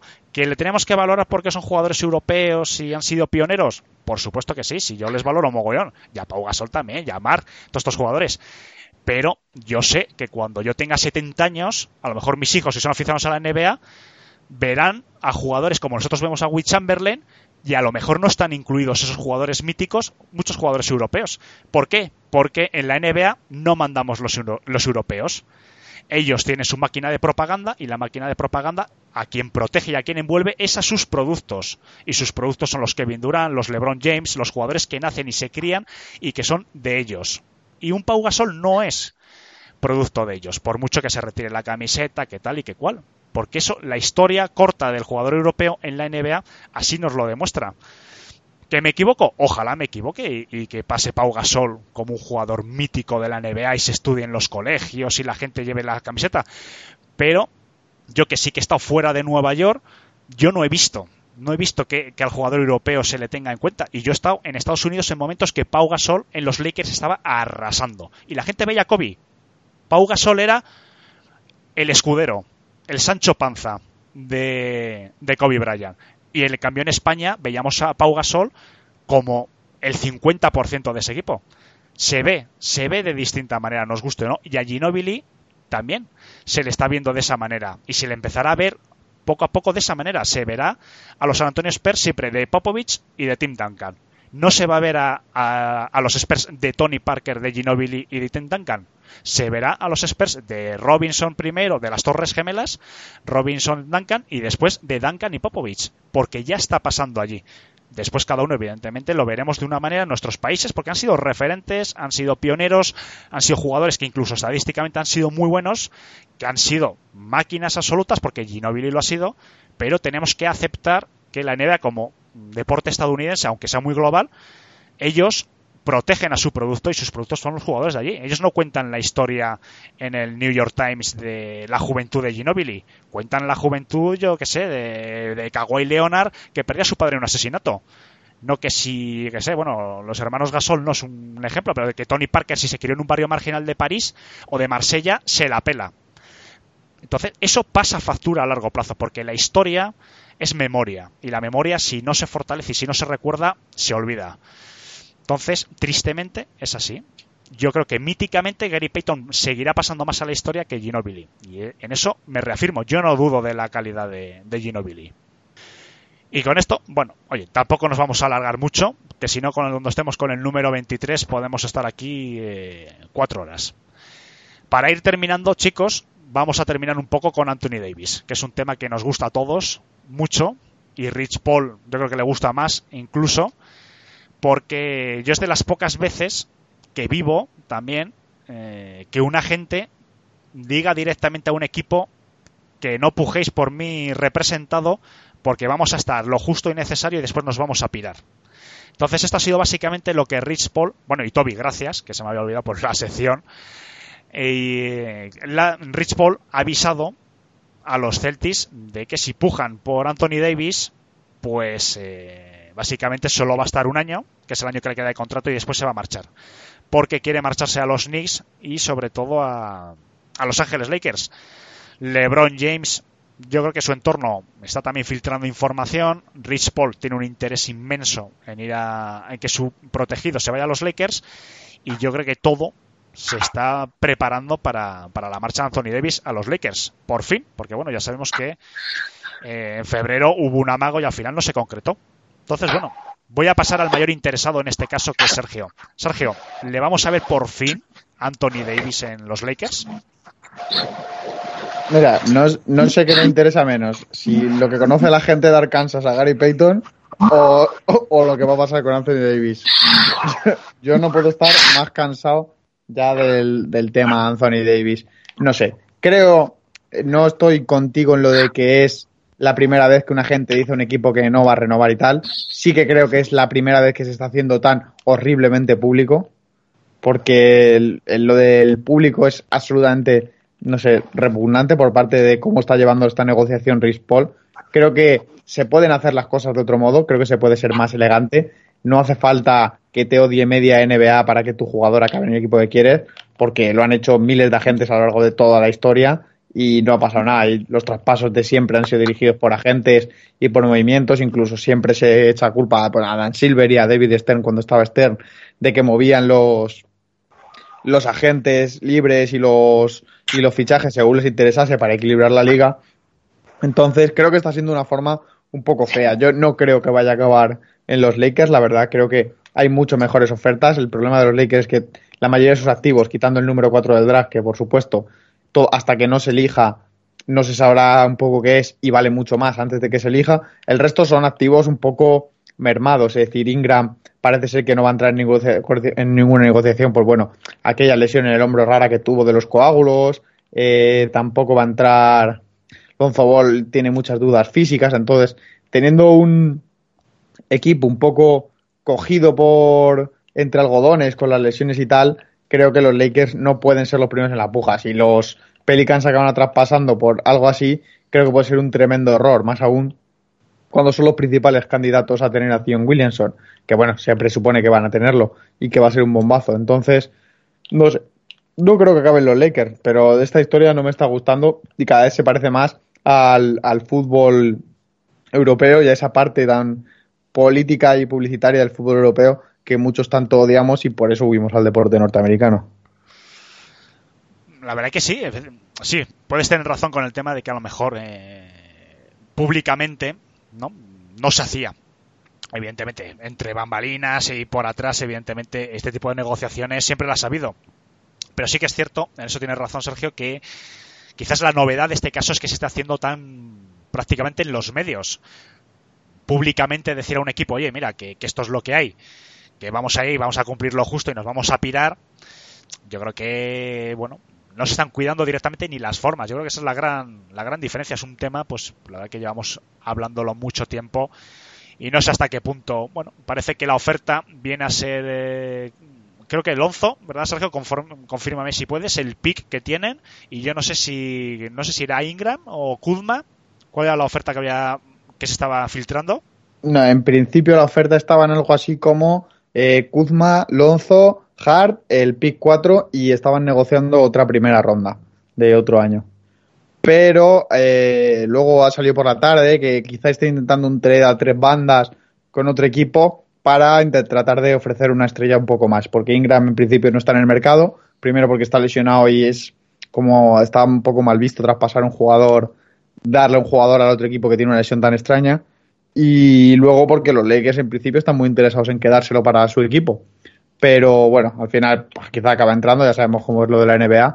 Pero vamos, en principio sería Alonso, Kuzma Hart, eh, el pick 4 y otra primera ronda. Algo, algo en torno a ese estilo. Yo, he- yo he leído que por, que por lo visto los Lakers quería, querían quedarse a Kuzma bajo en cualquiera de los escenarios, no querían soltarlo de ninguna manera. Pero quería preguntarte, serio, si crees que es una estrategia de los Lakers de darle más valor a Kuzma del que realmente tiene, como si fuera el as de la manga, el que desataque el traspaso, para poder tener que ofrecer algo más cuando empiece, cuando pase un par de semanas, porque parece que, que lo han soltado todo de golpe, en plan Lonzo Ingram, suena Hart, suena el pick, el otro, y guardarse a Kuzma por si te dicen, mira, a Ingram no lo quiero, a Hart no lo quiero, pero dame a Kuzma. Esa es la sensación que me da a mí desde fuera. ¿Tú crees que esa es la estrategia que está siguiendo Lakers o es que realmente quieren quedarse a Kuzma junto a LeBron y junto a Anthony Davis si es que llega? No, yo creo que es obviamente una estrategia para subirle un poco el valor.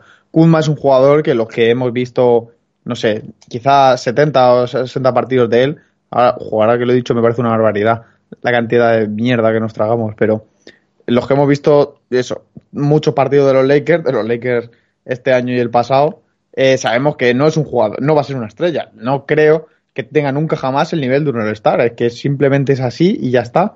Es un jugador que como jugador de rol, como yo que sé, por ejemplo, está siendo Brook López este año en, en Milwaukee, pues puede ser realmente útil, una especie de Luke Williams, pero más alto, no sé, algo así puede ser un grandísimo jugador, pero no es una estrella. Entonces, es un poquito para subir la oferta. Como ya la oferta había sido rechazada, aunque por otro general manager, eh, una muy parecida, pues bueno, están intentando subir un poco el valor de tu pick, decir, no, esto no te lo vamos a dar bajo ningún concepto, y luego guardarse un poco algo más para la negociación, porque si no, pues bueno, tienes el error que cometió, el mismo error que cometió Magic Johnson, el de dar todo al principio y no tener nada que subir y con lo que negociar extra.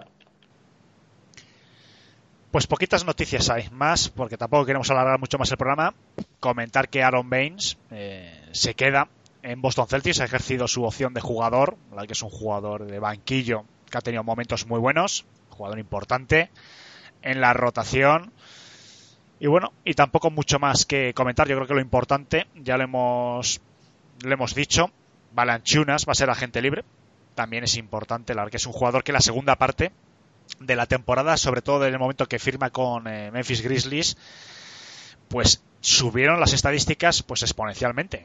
La segunda, vamos, las estadísticas que tiene Balanchunas jugando con Grizzlies subieron hasta casi 20 puntos, 10,7 rebotes, 2,2 asistencias en prácticamente 28 minutos sobre el parqué.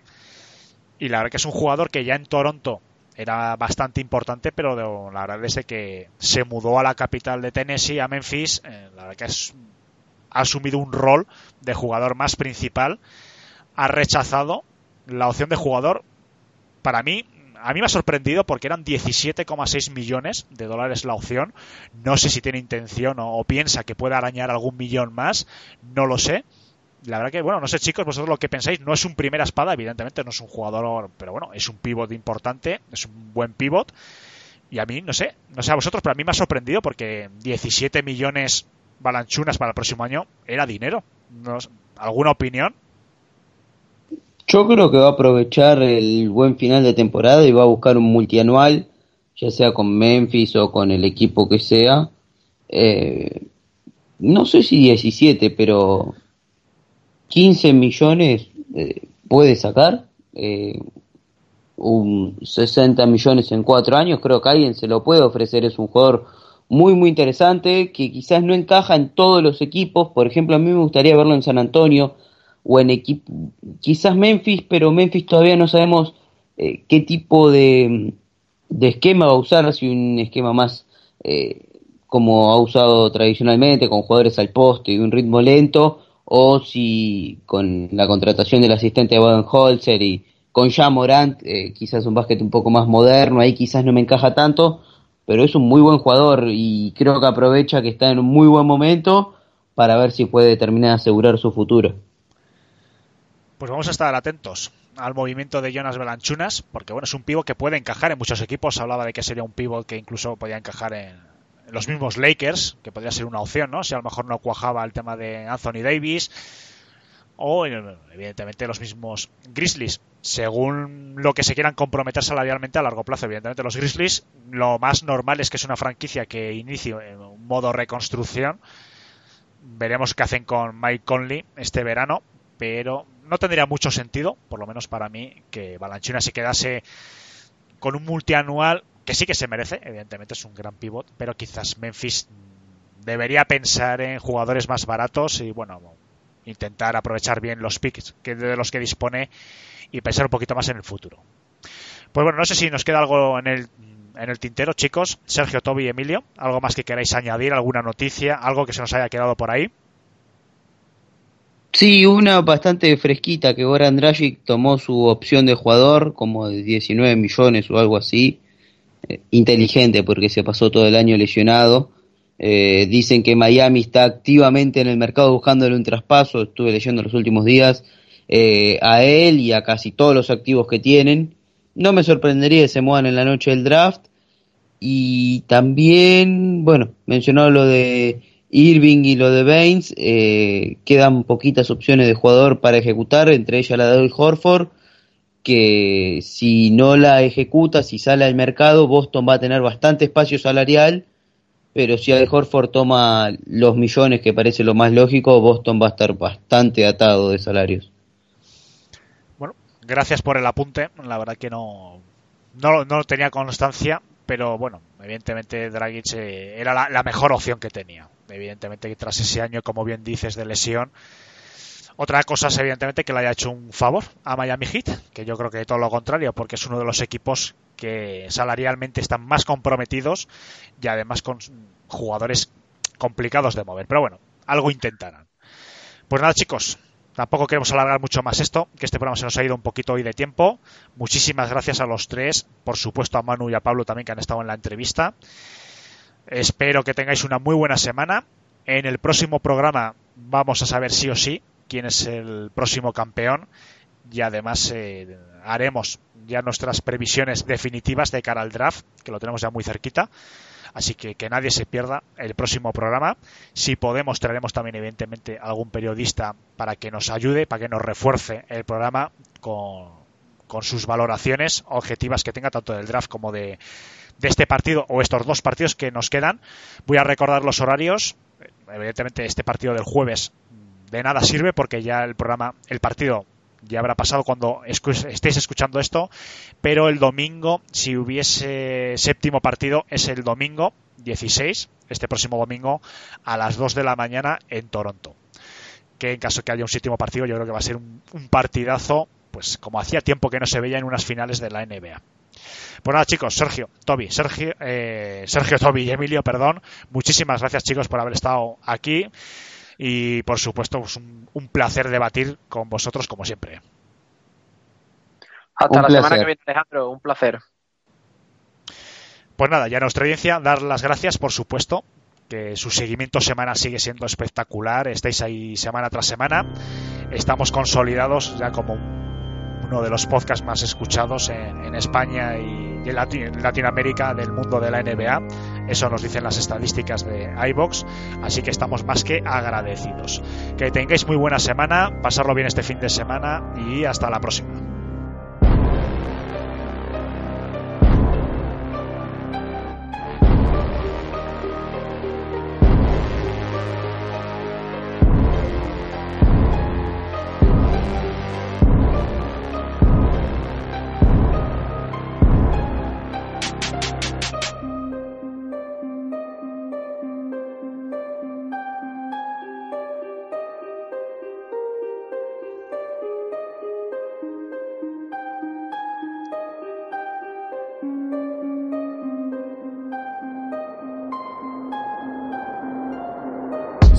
Checking the place still cold. Moving in the way, no place, no snow. Straight chilling with my niggas that shiver. Thinking about South Lake, thoughts on the river. Move back, nigga. Move back, nigga. Fake Jordan, that's whack ass bitch, nigga. I come back with 11 damn shots. I claim this city and I take your spot.